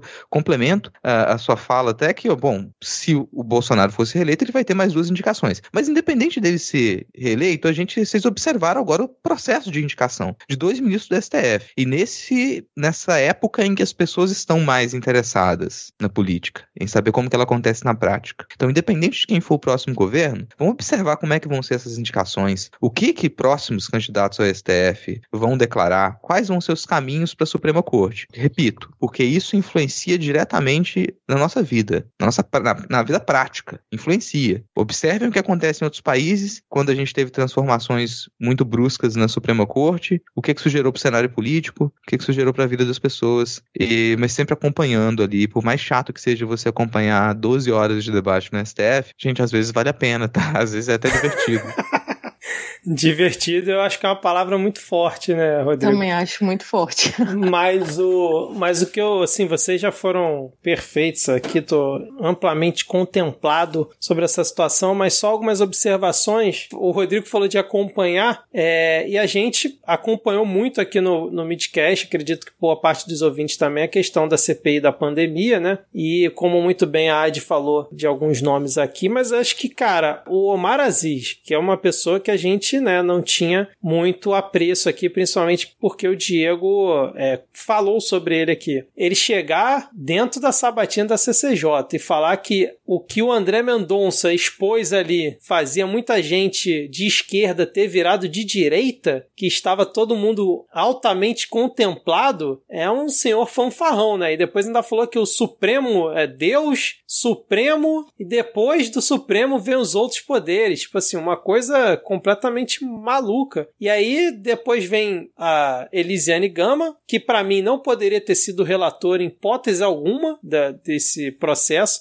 Aí vieram com aquele papo, né, de ah, foi a primeira mulher relatora, que realmente é ótimo, mas acabou usando isso como uma forma, na minha visão, de mascarar o lado totalmente enviesado dela. Porque como é que pode a relatora da indicação do Mendonça pro STF, vai lá, fez toda aquela proforma, né, durante a sabatina, mas depois que ele foi aprovado no plenário, saiu abraçada com o André Mendonça para ir junto com ele da coletiva. Tava do lado dele na coletiva, mas saiu abraçada pelo corredor, abraçada com ele, junto com outras pessoas comemorando. Como assim, cara? Você tá comemorando o quê? Você não tem que estar tá ali para comemorar nada. Ainda mais que você foi a relatora da indicação. Então, assim, foi uma cena vexaminosa, vexaminosa, ridícula. E uma, um outro ponto que eu queria é, comentar sobre a sabatina, que a gente teve uma fala muito importante importante do Fabiano Contarato, que acho que foi o único que apertou ele realmente, principalmente em relação ao casamento entre pessoas do mesmo sexo, né? Que ele falou, perguntou se o André Mendonça defendia, e aí o André Mendonça falou: não, eu defendo né, o direito constitucional de que tenha pessoas casadas, casais do mesmo sexo tenham o mesmo direito que pessoas, né, homem, mulher e tal. Só que aí, uma galera da parte evangélica, principalmente ligada ao Silas Malafaia, disse: como assim o André Mendonça é a favor do casamento gay? E aí, o Malafaia, dois dias depois, lança um vídeo falando que na verdade foi uma pegadinha a resposta do André Mendonça. Porque na Constituição, eu não vou saber o, nome, o artigo, mas na Constituição diz, né, que Constituição de família é homem e mulher. Realmente está isso na Constituição. E aí, o André Mendonça, quando fala que ele defende o direito constitucional, na verdade, ele está defendendo o direito de só ser homem e mulher a família. E que e, e o Malafaia diz que realmente foi uma resposta treinada do André Mendonça para parecer uma coisa, mas que na verdade ele defende outra. Então, assim, o processo foi um, um, num nível de escrotidão, cara, que a gente já tinha ficado meio, é, não digo chocado, né, mas a, tinha achado estranho a indicação do Cássio Nunes, mas essa agora foi assim, para escancarar, dar tapa na sua cara, chutar sua bunda porque foi descarado, descarado. Vem um pastor, Sila Malafaia, e diz que a resposta do cara foi treinada, que na verdade ele não defende nada daquilo que ele falou. É um absurdo, cara. E só para complementar, a, a votação no plenário foi, entre aspas, mais apertada do que as últimas que a gente teve. Foi 47 votos a favor e 32 contra, mas passou com, com uma boa folga aí a, a aprovação do André Mendonça. Mas foi de longe a mais apertada desde a indicação do Gilmar Gilmar Mendes lá no governo Fernando Henrique, cara. Cara, só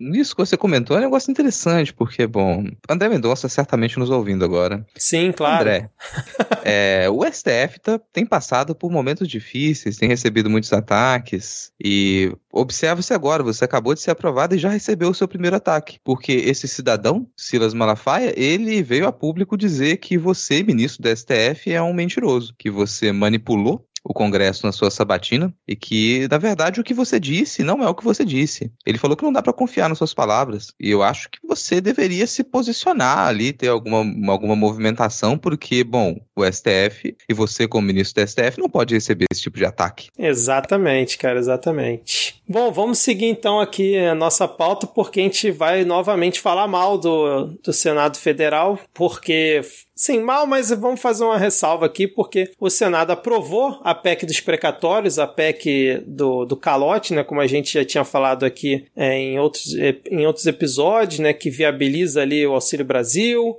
faz ali um puxadinho no teto, que agora estão chamando de subteto de gastos, né, mas o, a, a proposta que foi aprovada dentro do Senado, que agora vai precisar voltar para votação na Câmara, vamos dizer assim, entre aspas, deu uma melhorada na situação, segundo o que foi acordado e o que está na proposta aprovada, todo espaço fiscal que for aberto com a PEC tem que obrigatoriamente ser gasto para fins sociais, como financiamento do programa social, que é o Brasil, na saúde, previdência e assistência social. E também, dentro dessa proposta, que foi o relator lá, o Bezerra, que a gente tinha comentado, ele incluiu a previsão da Constituição especificar, entre aspas, a redução da vulnerabilidade socioeconômica econômica de famílias em situação de pobreza ou extrema pobreza. Fecha aspas. E isso tornaria, vamos dizer assim, é, uma forma do Auxílio Brasil ser uma coisa permanente, não com aquela, aquela coisa que a gente vinha falando de ser só até o final do mandato do Bolsonaro, porque a PEC também prevê, uh, incluir na Constituição, que todo brasileiro em situação de vulnerabilidade social terá direito a uma renda básica familiar garantida pelo poder público, em programa permanente de transferência de renda. Mas se me bem me lembro, na época ainda do Lula, foi aprovado aquele projeto lá do Eduardo Suplicy de renda básica universal e nunca foi implantado. Então, ter isso também na PEC não é garantia de porcaria nenhuma. Mas teve essa mudança de que o que passar do teto poderia ser só poderia ser utilizado para fins sociais e teoricamente não abriria margem para inchar ainda mais o bolsolão. Eu queria saber se vocês acompanharam essa votação, o que vocês viram, vocês acham que a Câmara vai referendar esse texto aí do Senado? Se vai ter mudança? Como é que vocês acham? Que elas trazer um breaking news, que antes da gente começar a gravar, o Lira e o Pacheco estavam dando uma coletiva é, ao vivo, então o que foi acordado, na verdade, é que a parte né, do texto da PEC que tem consenso nas duas casas, ela deve ser promulgada, é, e aí eles vão repartir o texto e pegar aquelas partes em desacordo e discutir na próxima semana. O que é muito interessante, porque a gente vê uma inovação e a, que vai abrir precedentes, inclusive, para outras proposições, né? Toda vez que você não concordar com a parte, você promulga uma e a outra você tenta discutir e aprimorar. Na última sessão, na última semana de, de trabalhos legislativos, pouco complicado,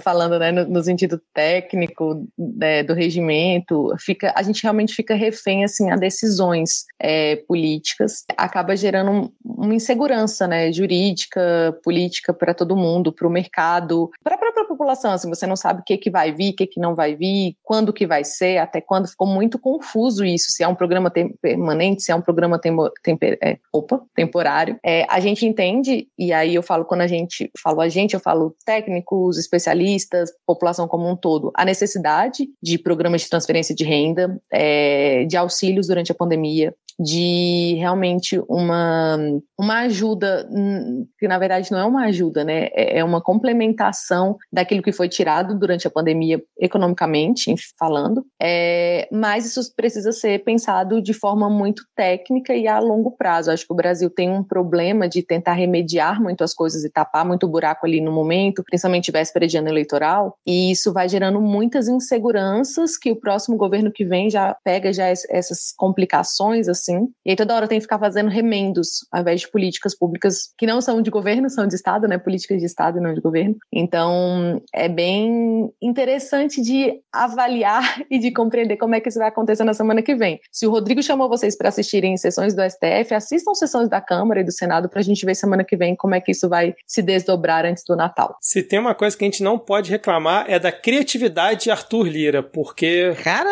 nossa, é impressionante. Eu, assim, eu tô aqui em choque choque. Eu tô aqui em choque. Gente, assim, isso é um negócio muito sério. Isso é um negócio, assim, esse tipo de manobra, é, eu não imaginava que ia ter esse descar descaramento, não.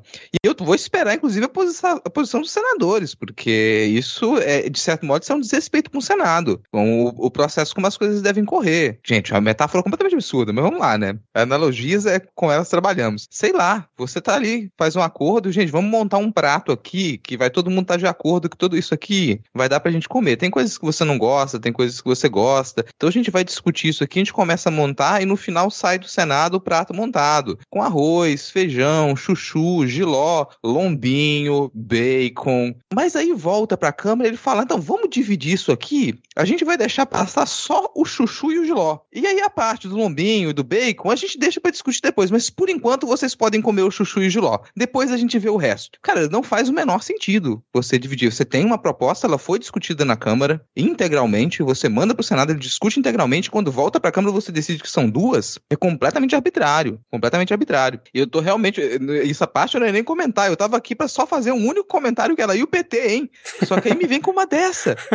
é, cara, eu também não tava sabendo dessa, não. Realmente foi um breaking news aqui para deixar todo mundo chocado. E como muito bem a Noemi falou, na última, isso tudo às vésperas da última semana de trabalhos no Congresso antes do recesso. E aí você pensa assim, vai ser isso mesmo, cara. Porque se eles não fizerem dessa forma, entra em recesso, não promulga a PEC dos precatórios e o Auxílio Brasil fica sem a fonte de recurso que ainda não existe e aí que não vai existir mesmo. Olha a maluquice, cara, da coisa. Se vocês ficam sem entender, imagina a gente, assessores, para tentar informar isso para os parlamentares.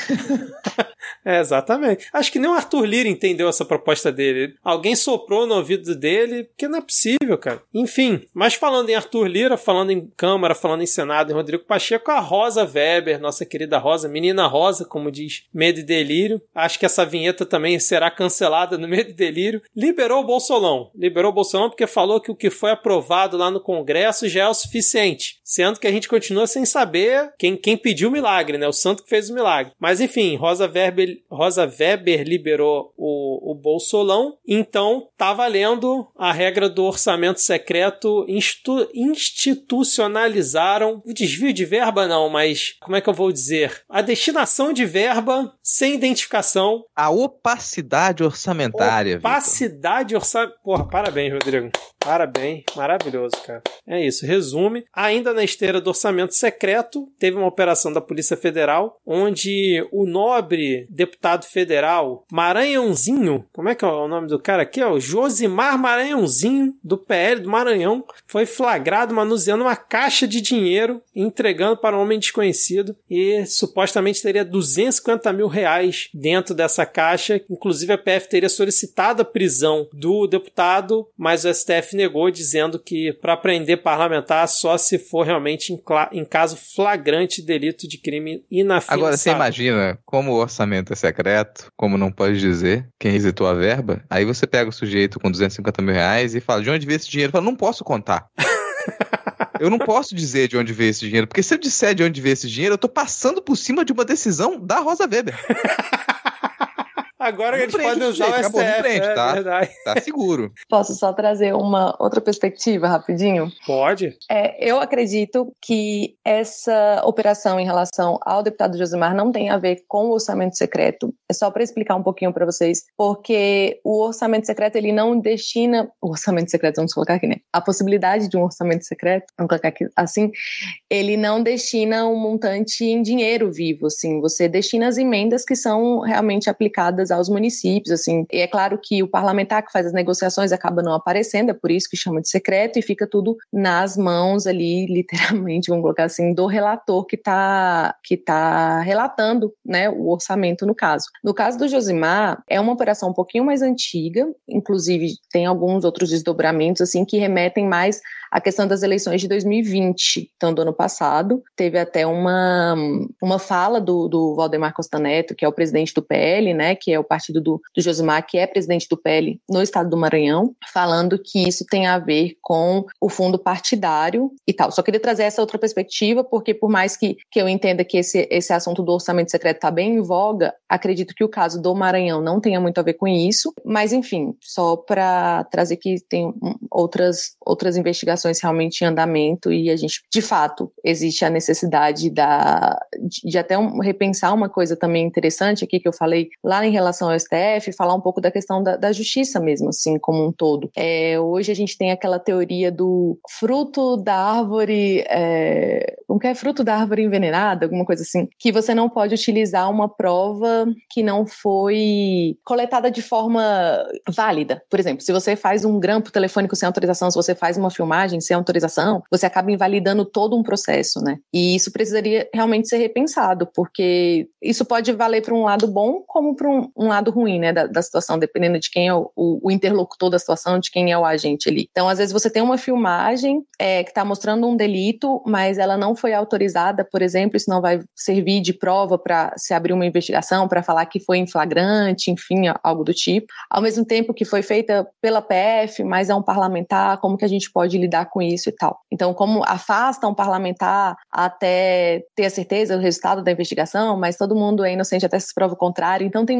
muitas nuances, assim, dentro da nossa legislação, do Código Penal, é, da questão do direito parlamentar mesmo, que precisaria ser reavaliado e ter pessoas realmente interessadas em discutir isso de forma sincera, assim, e técnica, né, com responsabilidade, com racionalidade, para que a gente aprimorasse os processos, barrasse toda hora nesse foro, no jeito que a, a, a alguma prova foi pega, enfim, se está valendo, se não está valendo, invalidando tudo que está em, em processo, enfim. Queria só deixar essa sugestão, porque existem muitas coisas que a gente ainda pode mudar, né, na nossa política, enfim, na, e na nossa justiça. Só que a gente precisa de pessoas realmente com vontade de fazer isso acontecer. É, só para deixar claro que teve esse caso realmente que a Noemi comentou da fala dele sobre o Valdemar, mas essa parte da gravação, segundo a Polícia Federal, e aí fizeram depois na imprensa essa associação com o orçamento secreto, essa é, o esquema que ele estaria envolvido é que ele solicitou liberação de verba de emenda parlamentar para os municípios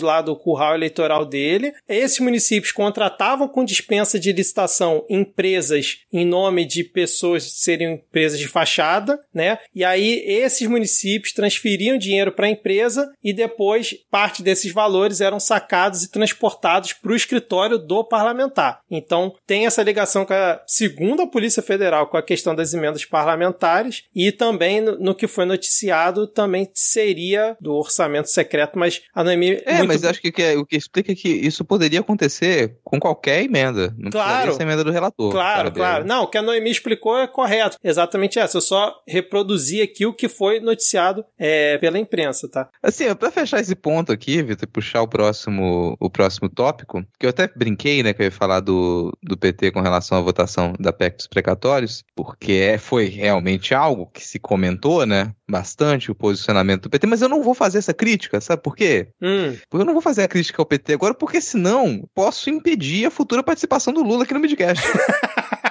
Exatamente, cara. Lembrando que esse, o Midcast é conhecido como um podcast petista, né, cara? Eu até achei que a gente ia ser cancelado depois do último episódio, que a gente é, criticou bastante o PT. Mas por que que o Lula, o Lula, por que que o Rodrigo, eu já tô confundindo você com o Lula, Rodrigo. Por que que o Rodrigo puxou esse gancho? Porque o Lula esteve no podcast Podpah, que a gente até comentou aqui que ele iria participar e tal, e chegou a bater quase 300 mil pessoas simultâneas assistindo, né, a entrevista lá do ex-presidente Lula. E a gente até lançou lá no Twitter a campanha Lula no Midcast. Foi até um tweet que me surpreendeu, alcançou mais é, curtidas do que eu estava esperando, mas obviamente ninguém respondeu, ninguém.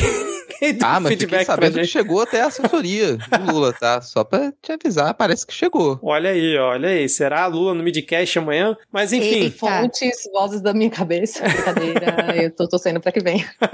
mas é, teve isso aí, realmente. Lula no Podpah foi um sucesso. É, inclusive, eu considero um sucesso não pela audiência em si, mas pelo fato dos bolsonaristas terem espalhado nas suas redes memes e falas da entrevista do Bolsonaro. Do Bolsonaro, ó, do Lula. Então significa que realmente a, essa fala dele, essa entrevista, alcançou muita gente. O Podpah, por tabela, acaba meio que sendo um fura-bolha pro discurso do Lula, que é uma coisa que a gente sempre bate na tecla e reclama do PT com as táticas antiquadas, enfim. Algum comentário sobre o Lula no Podpah? Esse é o que a gente vem dizendo que é o caminho para comunicação uh, de campanha, não só do Lula, mas de qualquer um que, que resolver se lançar para presidente em 2022. É o caminho, é podcast, é as mídias mais independentes, principalmente se você é um líder de esquerda. É, podcast ou no caso, né, live no YouTube. Também todas elas valem. Agora, se o Lula quiser participar de um podcast, a gente tá aqui. Eu assisti parte da, da entrevista dele, assim, divertida, até engraçada. Parte mais engraçada para mim mesmo é a reação das pessoas irritadíssimas sempre com ele, né, e com o pessoal do, do Podpah lá, começa a receber ataques. Mas de fala mesmo, prática, nenhuma grande novidade, né? É. Uma grande novidade. Acho que um dos pontos ali que tá mais tocando nesses, nessas últimas declarações do Lula é com relação a talvez aí venha uma proposta um pouco mais densa para resolver um dos problemas, vamos ser honestos, criados dentro do governo do PT, que é a dívida do FIES e que impacta muita gente. Então essa, para mim, da, daquela da, de toda a entrevista dele ali, essa é uma das falas que eu acho que vale como uma proposta de campanha e é algo para a gente dar atenção. Como que a gente vai lidar com os endividados e endividadas do FIES, que é uma bomba que ela explode devagarinho, mas ela não para de explodir e ela afeta a economia de uma maneira extremamente danosa e tá aí para a próxima década, pelo menos, né? Então isso é, é o que eu consegui reaver dali, dessa, dessa discussão. Acho sempre engraçado que o, o Lula ele tem essa coisa, né, de acho que ele só aceita falar ao vivo. Tem que ser ao vivo, se não for ao vivo, pra, ele não vai rolar. O, o próprio Bolsonaro da, tem da isso também. Né? O Bolsonaro vive falando que ele só aceita falar ao vivo também, né? A isso eu lembrei que agora da questão da promessa de tirar o nome do Serasa que o Ciro fez em 2018. Grande promessa. Fies, eu acho que ajuda aí a cativar uns eleitores. Mas a minha questão em relação à, à live do Bolsonaro foi a live do Lula, porque fizeram muita comparação com a live semanal, né, que é toda quinta-feira do Bolsonaro, como que tinham muito mais pessoas ao vivo assistindo o Lula, só que ao mesmo tempo tem muito comparativo é, da quantidade de seguidores que o Lula tem e que o Bolsonaro tem nas redes sociais. Eu fico me questionando em relação a isso mesmo, assim, o, é, o tanto que a gente considera seguidores como eleitores. A gente percebeu que em 2020, nas eleições municipais, muitas personalidades de Instagram que tinham milhares de seguidores não conseguiram é, vitória nas, nas urnas. Então, isso é algo que, que o pessoal, inclusive do marketing político, tem trazido muito forte, inclusive beijos aqui para a Promap, Associação dos Profissionais de Marketing Político, que seguidores não significa eleitores, assim como seguidores não significa compradores, né, de um produto ou coisa do tipo que você venda. Então é legal a gente fazer essa análise mesmo assim da repercussão na mídia dos pré-candidatos, como que eles estão nas redes sociais, nas mídias sociais e como que isso vai se reverter de fato em voto no ano que vem. Perfeito, perfeito. Eu já falei aqui outras vezes, para mim o Lula tinha que toda quinta-feira no horário da live do Bolsonaro lançar alguma coisa. Podia ser, sei lá, um programa de culinária. Imagina, você vê o Lula de avental cozinhando, aí chama o Rodrigo Hilbert, aí no outro ele chama Rita Lobo. Pô, perfeito, cara. E, e irritar demais o Bolsonaro ainda ia gerar barulho. Melhor do que, por exemplo, Ciro Games, né? Agora, é, falando em falar mal, Ad, é, eu vou ler aqui uma, uma, sequência aqui ainda falando sobre eleições, porque a gente já tá com duas horas de gravação, ainda tem pauta aqui, então vamos acelerar um pouco, porque o Eduardo Leite, o vizinho da Ad, ele recebeu a visita do Marreco, nosso querido Marreco, para bater um papo ali, né? Trocar uma ideia. E aí o Deus Mercado ao mesmo tempo já está fazendo as suas apostas, que se o, o, Lula tiver o Alckmin como vice, talvez não seja tão ruim o Lula ser presidente, que com Bolsonaro, agora eles entenderam que o Bolsonaro realmente não dá, que é muito instável, e que o Marreco, se tiver realmente um vice de peso, que saiba articular politicamente, pode ser uma boa opção. Aí eu entro no questionamento, Ad. A gente ainda não tinha vislumbrado uma chapa Moro-Leite. Será que depois desse encontro tá se desenhando isso, Eduardo Leite sai do PSDB para encabeçar junto com o Moro uma chapa à presidência? O que, que você acha aí? É uma opção, é uma opção. Mas aí a gente talvez entre em uma nova briga Eduardo Leite e João Dória, porque o Dória também quer uma coligação com o Sérgio Moro. Então, muito provavelmente a gente vai ver o Eduardo Leite e João Dória brigando de novo. E muito provavelmente eu, eu Eu, aposto que o Eduardo Leite sai perdendo mais uma vez. Não, eu acho que a única coisa que ele ganhou uh, até agora foi projeção nacional, e isso realmente é muito importante para uma pessoa que era muito local, muito estadual. Uh, mas ele tem, ele tem perdido muito, assim, ele tem perdido muito, muito maquinário, muito, muita munição, né, para ir para alguma para alguma eleição. Eu acho interessante essa aproximação do Moro e acho que o Moro tá fazendo o papel dele, né, que é de que é de ir ciscando dentro do, do que ele tem como, como opção, né? E é muito, é muito aquela coisa. Se a gente tinha pensado até então em uma frente ampla, porque nós não tínhamos um nome forte, né, antes do Lula, é mais ou menos o que a terceira via tem pensado agora. Eles têm um nome forte, mas é um nome forte que não consegue bater de frente com os outros dois nomes fortes, né? Que é o Jair Bolsonaro e Luiz Inácio Lula da Silva. Então, eles, eu acho que eles estão indo pela lógica de frente ampla. Mas eu acredito que o Eduardo Leite vai sair do PSDB sim. Eu acho que não tem, não tem muita saída para ele depois do que aconteceu dentro das prévias, de toda a, as denúncias também de que ele teria feito, oferecido compra de votos, enfim, foram denúncias que apareceram ali. Desgastou bastante o Eduardo Leite e toda a equipe do Aécio Neves dentro do dentro do PSDB. Agora vai ser interessante saber para onde ele vai, se ele vai seguir com o sonho dele, o objetivo dele de disputar essas eleições. Noemi, algum comentário aí sobre essa situação, possível chapa leite morno? Já tô dando apelido aqui para Muito chapa. bom.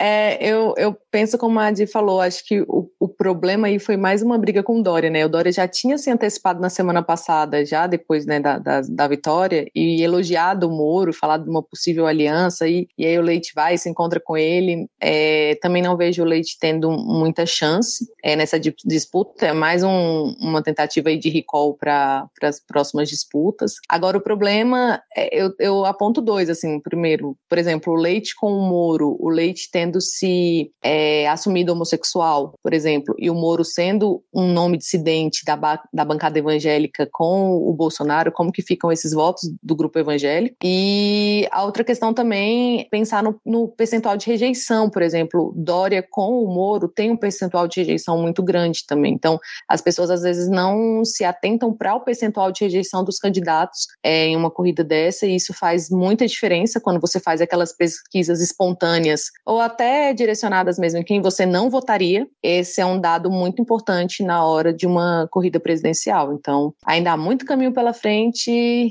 É, provavelmente trago aqui, né? A Simone deve lançar o seu nome essa semana pelo MDB. É, tem o Delanhol entrando aí para o Podemos na sexta-feira também. Então, muita coisa ainda pode acontecer nessa caminhada. Maravilha, maravilha. Agora, Rodrigo, uma provocação aqui. Você fez uma paródia esse ano que dizia: é um lixo, é um lixo, vote para chorar, só vacile dor. Se tiver que apertar 45, eu vou. E se o Leite numa chapa com o Moro num segundo turno contra Bolsonaro, você apertaria o número do Moro, já que o Leite tá ali junto? Só aperto se o nome da chapa for Leite Quente. muito melhor que Leite Morno. Muito bom, Rodrigo. leite. Leite quente.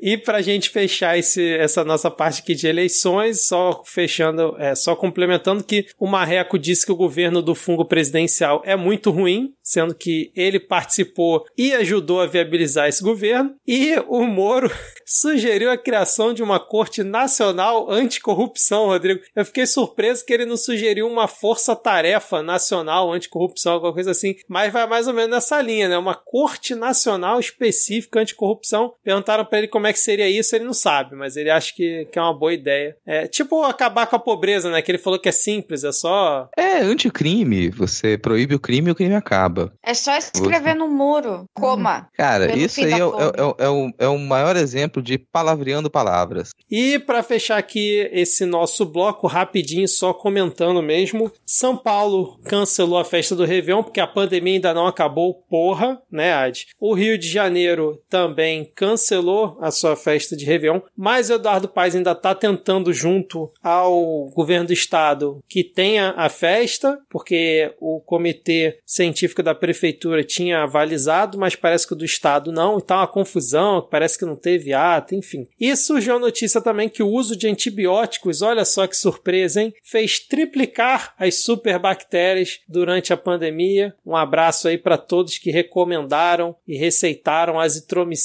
durante a pandemia, muitas vezes sem nem ter qualquer tipo de indício de que realmente era Covid ficou nessa coisa martelando um ano e meio, sei lá, até hoje devem ficar receitando isso, né? Algum comentário ou podemos finalmente fechar aqui? Vamos fechando. Cara, então. o meu único comentário hum. só com relação ao cancelamento de, da, das festas de Réveillon é para todo mundo ficar, prestar atenção, porque, bom, as aglomerações do Réveillon elas vão acontecer e as prefeituras elas têm responsabilidade de entregar estrutura para as pessoas. Então, quando você fala, ah, cancelou tudo e você simplesmente vai deixar as pessoas aglomerarem, fazerem as, uh, os seus eventos e a multidão vai para a praia do mesmo jeito, precisa ter estrutura. Ah, não vai seguir todos os protocolos, as pessoas vão estar tá lá engolindo areia, lambendo corrimão? Vão. E vai ser pior se as prefeituras não derem estrutura. Falar, cancelou, cancelou, então a gente não está fazendo nada, deixa aquela multidão lá na praia de qualquer jeito. Eu queria só comentar a questão da, das bactérias aí, do, dos medicamentos sem eficácia, que no final do mês passado, eu não sei se vocês viram, é, que a Prevent Senior assinou um TAC, termo de ajustamento de conduta, é, confirmando que não existe qualquer pesquisa científica que comprove é, a eficácia dos medicamentos de kit, é, kit COVID, né? Eu achei muito pouco, sabe? Isso não vai fazer com que vidas voltem, isso não vai fazer com que prejuízos, inclusive de saúde, para pessoas que podem ter sequelas pelo uso indiscriminado e contínuo do medicamento, se reverta apenas por uma assinatura de um termo. Então, eu acredito que, que nem a gente falou, né? Esse processo de investigação pós-CPI deveria ser realmente bem mais apurado. Se talvez não não vai ser com os, os parlamentares pelo foro, que seja com essas iniciativas privadas aí, para que elas, de fato, de alguma forma, porque a gente sabe que não consegue, compensem todo o prejuízo às vidas, né, principalmente as, as brasileiras aqui. Exatamente, exatamente. Então fechamos esse, esse nosso bloco aqui. Os mosquitos invadiram o quarto aqui. É, vamos então agora para o nosso, nosso momento dos salves e dicas culturais. Deixa eu começar então aqui com o nosso queridíssimo Denis Almeida, nosso doutor em Carlos Cheis, que disse o seguinte: um abraço para todos da bancada, sendo Adcast ou não. Olha aí, Ad, abre parênteses. A gente te ama também, Vitor, fecha parênteses. E pedindo good vibes para o gato Salem, que está melhorando bem devagarzinho e talvez saia do perrengue de saúde em que ele está. Então, um abraço, Denis. Sim, estamos hoje no Adcast e melhoras aí pro seu gatinho Salem. O Marco Galo Metal disse: um salve, um beijo, um pedaço de queijo para todos vocês que nos ajudam a passar por essa tormenta chamada Brasil de Bolsonaro. O Adcast mora de pantufas no meu coração. Olha aí, mais um, um, um dos fãs do latifúndio de Ad Ferreira. Então, um salve aí para queridíssimo Marco Galo Metal. Um salve para o Rafael Thompson e para o Goga Ramos. E Marina Dias diz: Quero parabéns, pois estou resistindo bravamente ao final de mais um semestre sem desistir do curso e mandar abraço para todos. Um salve para vocês e Marina, vai firme e forte, um dia pior do que o outro. O Jornal Ataque pediu um salve pro Jornal Ataque, pro gato Caramelo, que fez uma sessão de fotos com sua irmã. Por favor, mande essas fotos pra gente, pelo amor de Deus. A Leila Oliveira, lá do Ilha das Profs, mandou um salve pra bancada maravilhosa e ontem foi aniversário do seu esposo, o Júnior. Ela pede, por gentileza, pra gente enviar um parabéns pra ele. Vamos cantar? 3, 2, 1. Parabéns, parabéns pra você nessa data querida. Nessa data querida felicidade. Muitos anos de vida. Parabéns. Parabéns, Júnior. Parabéns. Júnior, Júnior, Júnior. Isso aí. Ó, o Gabriel, Gabriel, arroba Gabriel, underline Izar, disse, droga, cheguei tarde para pedir um salve. Mas enfim, um salve. Chegou tarde não, fui lá buscar no tweet o seu salve, tá aqui, um salve, Gabriel. Belinho Escobar, nosso querido Belinho Escobar, disse, um beijo, um abraço, um cheiro, um aperto de mão cordial e uma saudação levantando a sobrancelha para todos vocês. Não vou conseguir repetir isso. Fico salve. E o Léo, olá, Léo. O Léo disse... Um beijo para a bancada do Adcast. Vocês são meus companheiros na academia. Se não for pedir muito, será que o arroba Lhama na Lama poderia ler esse tweet? Sua voz é sexy. Beijo, meus lindos, e obrigado pelo ótimo trabalho. Beijo, Léo. Genial. Ai, ai, sensacional. Dicas culturais. Eu, cara, eu acho que eu não tenho dica essa semana, não. Vou pensando aqui, qualquer coisa eu volto, mas podem seguir aí vocês. Cara, minha dica, como sempre indico um podcast, dessa vez vai ser um jabá, que eu comentei aqui agora há pouco. A gente lançou é, o último Pataquadas, que é o programa de notícias lá do Não Pode Tocar, o Pataquadas 34, o Touro, a Mamata e o Repúdio, em que a Alana ela destrincha algumas dessas notícias. Uma delas é essa acusação ali em cima do, do Mário Frias, dessa contratação de uma empresa sem licitação e sem expertise na área também. Então fica essa. É, tá curtinho, 30 e poucos minutos ali dessas notícias. Vale a pena para entender melhor o caso. E a gente ainda tem mais alguns episódios do Não Pode Tocar até o final do ano. Então, por favor, assinem ali e acompanhem os nossos episódios de final de temporada. Uh, eu vou indicar, na verdade, eu falei sobre esse perfil, então já vou deixar indicado ele aqui, que é a Offshore do Guedes Rendeu, que é um perfil no Twitter que mostra quanto que o rendimento total da offshore, total de, da conta do velho e quanto que perdeu ou ganhou no dia, dependendo do dia. Hoje foi um dia muito triste para ele, mas amanhã vai ser um dia melhor pro Guedes. Aquele momento de eu vou me indicar. Primeiro, me sigam. Eu sou nova no Twitter, eu não sei usar direito essa ferramenta, mas eu estou lá no Instagram, então, que nem eu tinha falado antes, no Emi Araújo.